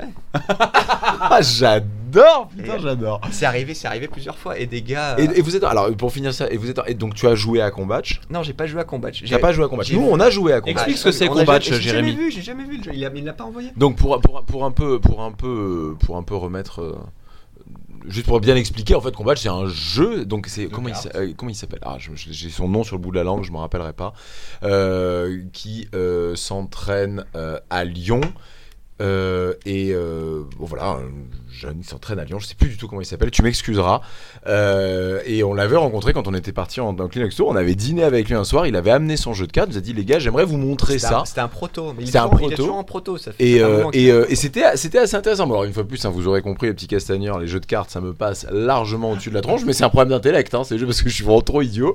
Et, et Adrien avait beau essayer de me dire, mais si, regarde, c'est facile, ça, ça, ça. Et c'est vrai que c'était plaisant. Moi, j'avais trouvé ça hyper plaisant. Je sais pas si toi, tu avais eu le. Ben c'est un jeu de cartes qui tourne autour du jiu-jitsu brésilien. Ouais. euh, qui tourne autour du jiu-jitsu brésilien. Alors voilà, on utilise des techniques de jiu-jitsu brésilien euh, en fonction des couleurs, des ceintures qu'on tire, si je me rappelle bien. Et puis il y a des gardes, Des techniques. des techniques, voilà, on peut répondre avec certaines techniques, euh, des, des défenses, voilà. Mais il t'a expliqué un petit peu En le fait, principe il voulait ou pas me montrer tant qu'il était pas fini. Ouais. Parce qu'il veut pas que je joue au prototype, il veut me- m'envoyer le produit fini et c'est pas fait encore. Donc euh, voilà. Il a un Instagram, suivez-le. Ouais, ouais, Voilà, c'est un combat. combat, Voilà. exactement. Et, euh, et en plus, il est super sympa. Ouais, c'est vraiment un mec. C'est vraiment chouette. Un vrai passionné. euh, voilà. Et donc pour finir sur, ce, sur cette histoire, donc il me demande, il me demande pourquoi le jiu-jitsu, euh, est-ce que tu conseillerais le jiu-jitsu, machin, je fais écoute, est-ce que ça aide, tu vois, est-ce que ça aide? Je dis euh, écoute, les, les meilleurs joueurs euh, mondiaux là en ce moment de Magic, c'est pas des gars qui peuvent faire du jiu-jitsu brésilien, tu vois, dans le- dans l'idée où c'est des gars qui sont, euh, qui, ont, qui sont en surpoids, qui bouffent n'importe quoi, qui fument, machin. Je fais écoute, ces gars-là, tu les mets au jiu-jitsu ou à n'importe quelle acti- activité physique, Ils Peut- peuvent rendre l'âme immédiatement. Peut-être, ouais, peut- ils auront un gros souci de santé, tu vois. Peut-être sur la durée, ce sera très probablement bénéfique pour eux, mais dans la vie, Ouais, au niveau santé, quoi. ils se sentiront mieux au niveau santé. Par contre, en court, au- sur le court terme, ça ne va pas du tout les aider à se concentrer. Ouais, même dans leur jeu, effectivement. Et dans leur jeu, non. Donc moi, je conseille le jiu-jitsu à n'importe qui, tu vois, aux joueurs de Magic comme aux autres, parce que c'est quelque chose qui pourrait éventuellement aider, pour, euh, ben, même pour, euh, comme je te disais, canaliser l'énergie euh, des semaines de, de préparation trop compliquées, ou même juste pour, euh, pour se défouler, quoi, parce que bah, c'est ce qu'on aime. Moi, je vais je vais pas vous dire ce que c'est le jiu-jitsu, hein, vous savez ce que c'est. Mais je le conseillerais pas à tout le monde. Et de, de même que euh, ben, les conseils qu'on donne au Jutsuka, ouais, allez-y, euh, donnez-vous à donf, euh, allez-y quand vous êtes malade, enfin pas quand vous êtes malade, mais quand vous êtes fatigué, ou, euh, enfin tous les conseils des philosophes du Jiu-Jitsu, je- c'est, sont difficilement applicables à tout le monde. Et c'est la même chose que je disais, moi je dirais pas, fais du Jiu-Jitsu, un joueur de Magic, parce que, parce que tu es obligé, c'est comme ça que tu joueras mieux. Parce que c'est pas vrai. Parce que chacun fait ce qu'il déjà fait ce qu'il veut. et que ça s'applique pas à tout le monde. Il n'y a pas de science du jiu-jitsu qui te dit euh, pour progresser, il faut faire ça. Il y a des conseils, il y a des trucs qui marchent, des trucs qui marchent moins.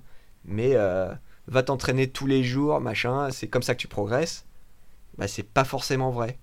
Mais est-ce qu'aujourd'hui, parce que c'est intéressant ce que tu dis, est-ce qu'aujourd'hui, à ce micro, tu conseillerais aux Jujitsuka de jouer à Magic?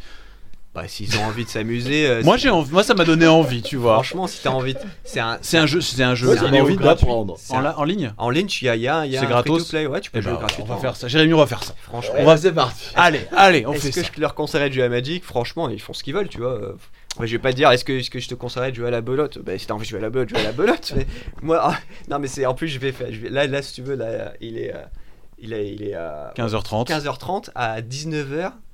Je vais à, je vais à Levallois pour, euh, là, pour une, une OP, euh, une OP Magic. Donc tu vas jouer. Je vais jouer et c'est un truc, c'est un truc promotionnel, c'est pas un gros tournoi machin.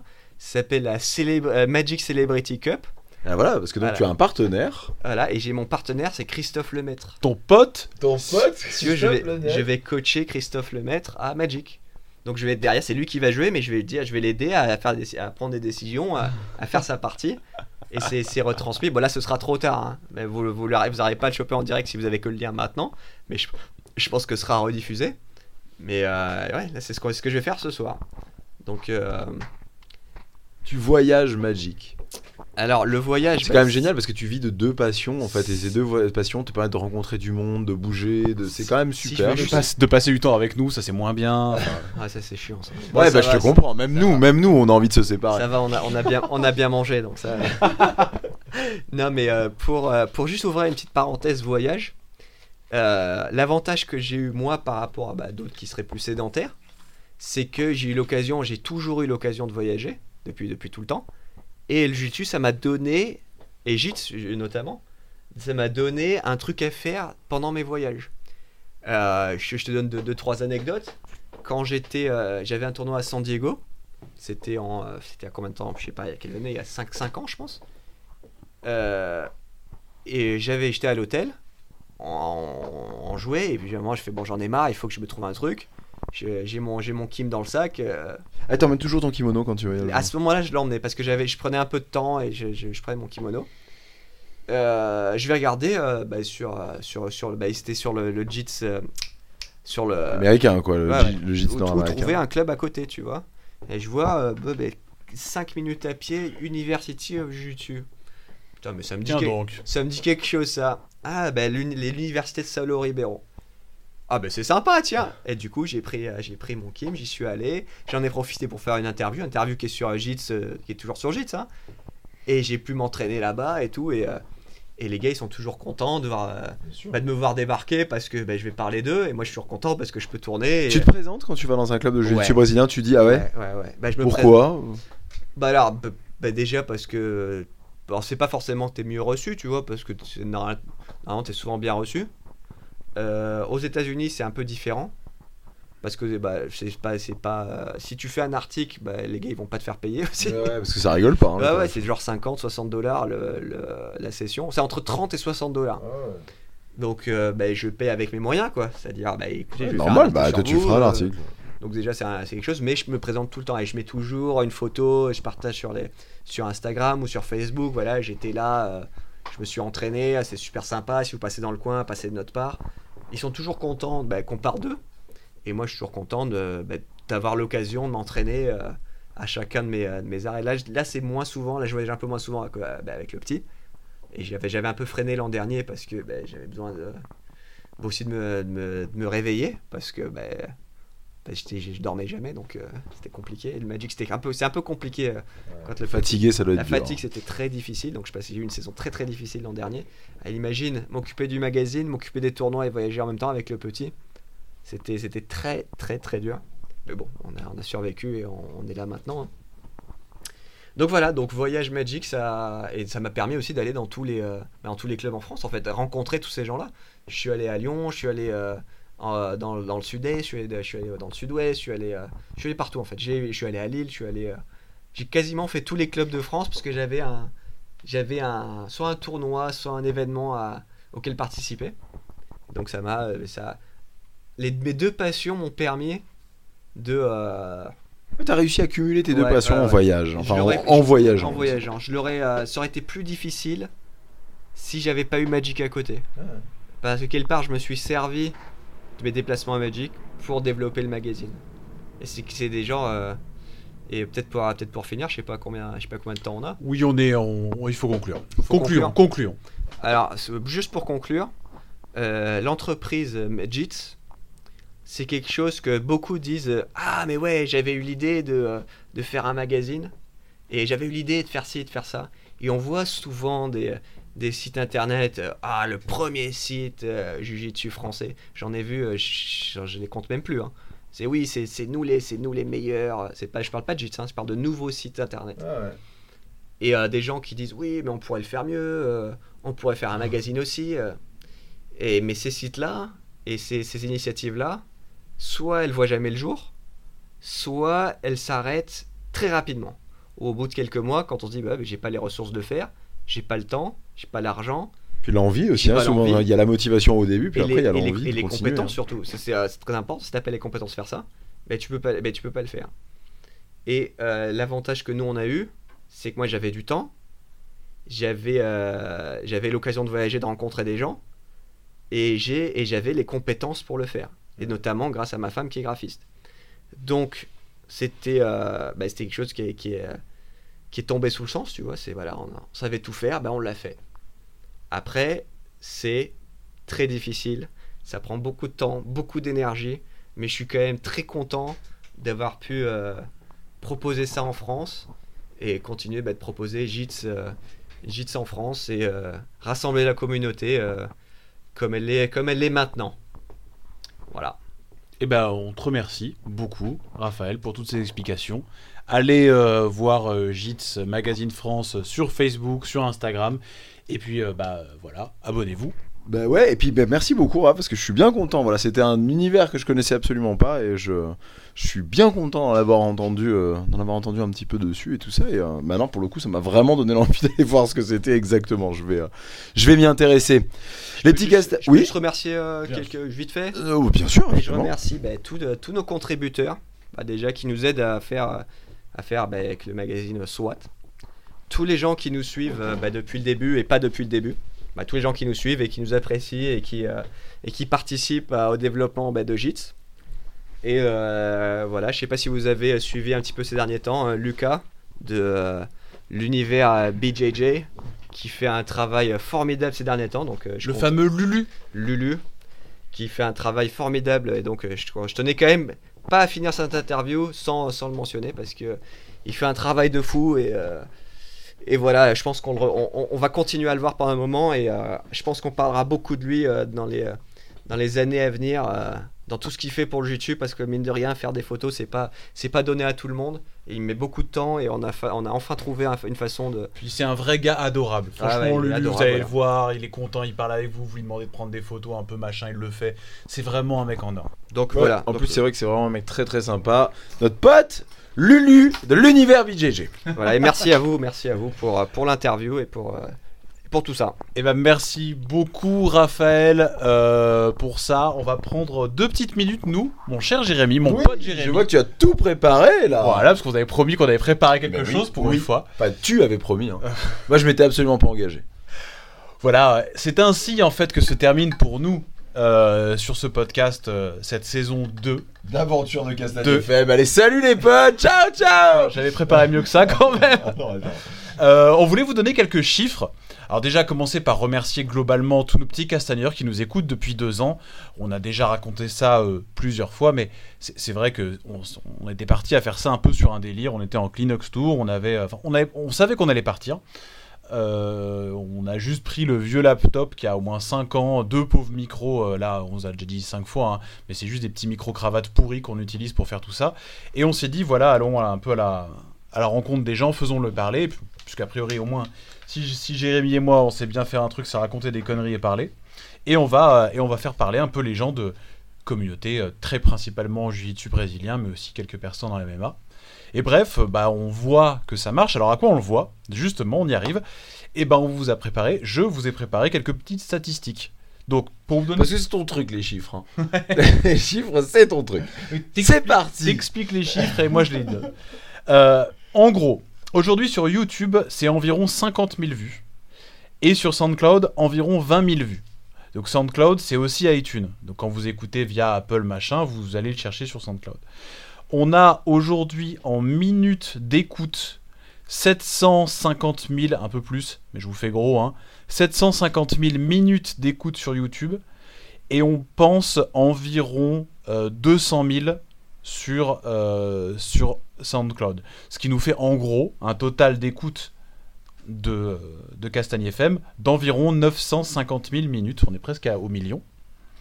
Ce qui fait donc quasiment 16 000 heures d'écoute. Non mais 16 000 heures d'écoute. J'adore parce que t'as l'air super fier et tout, t'as tout noté.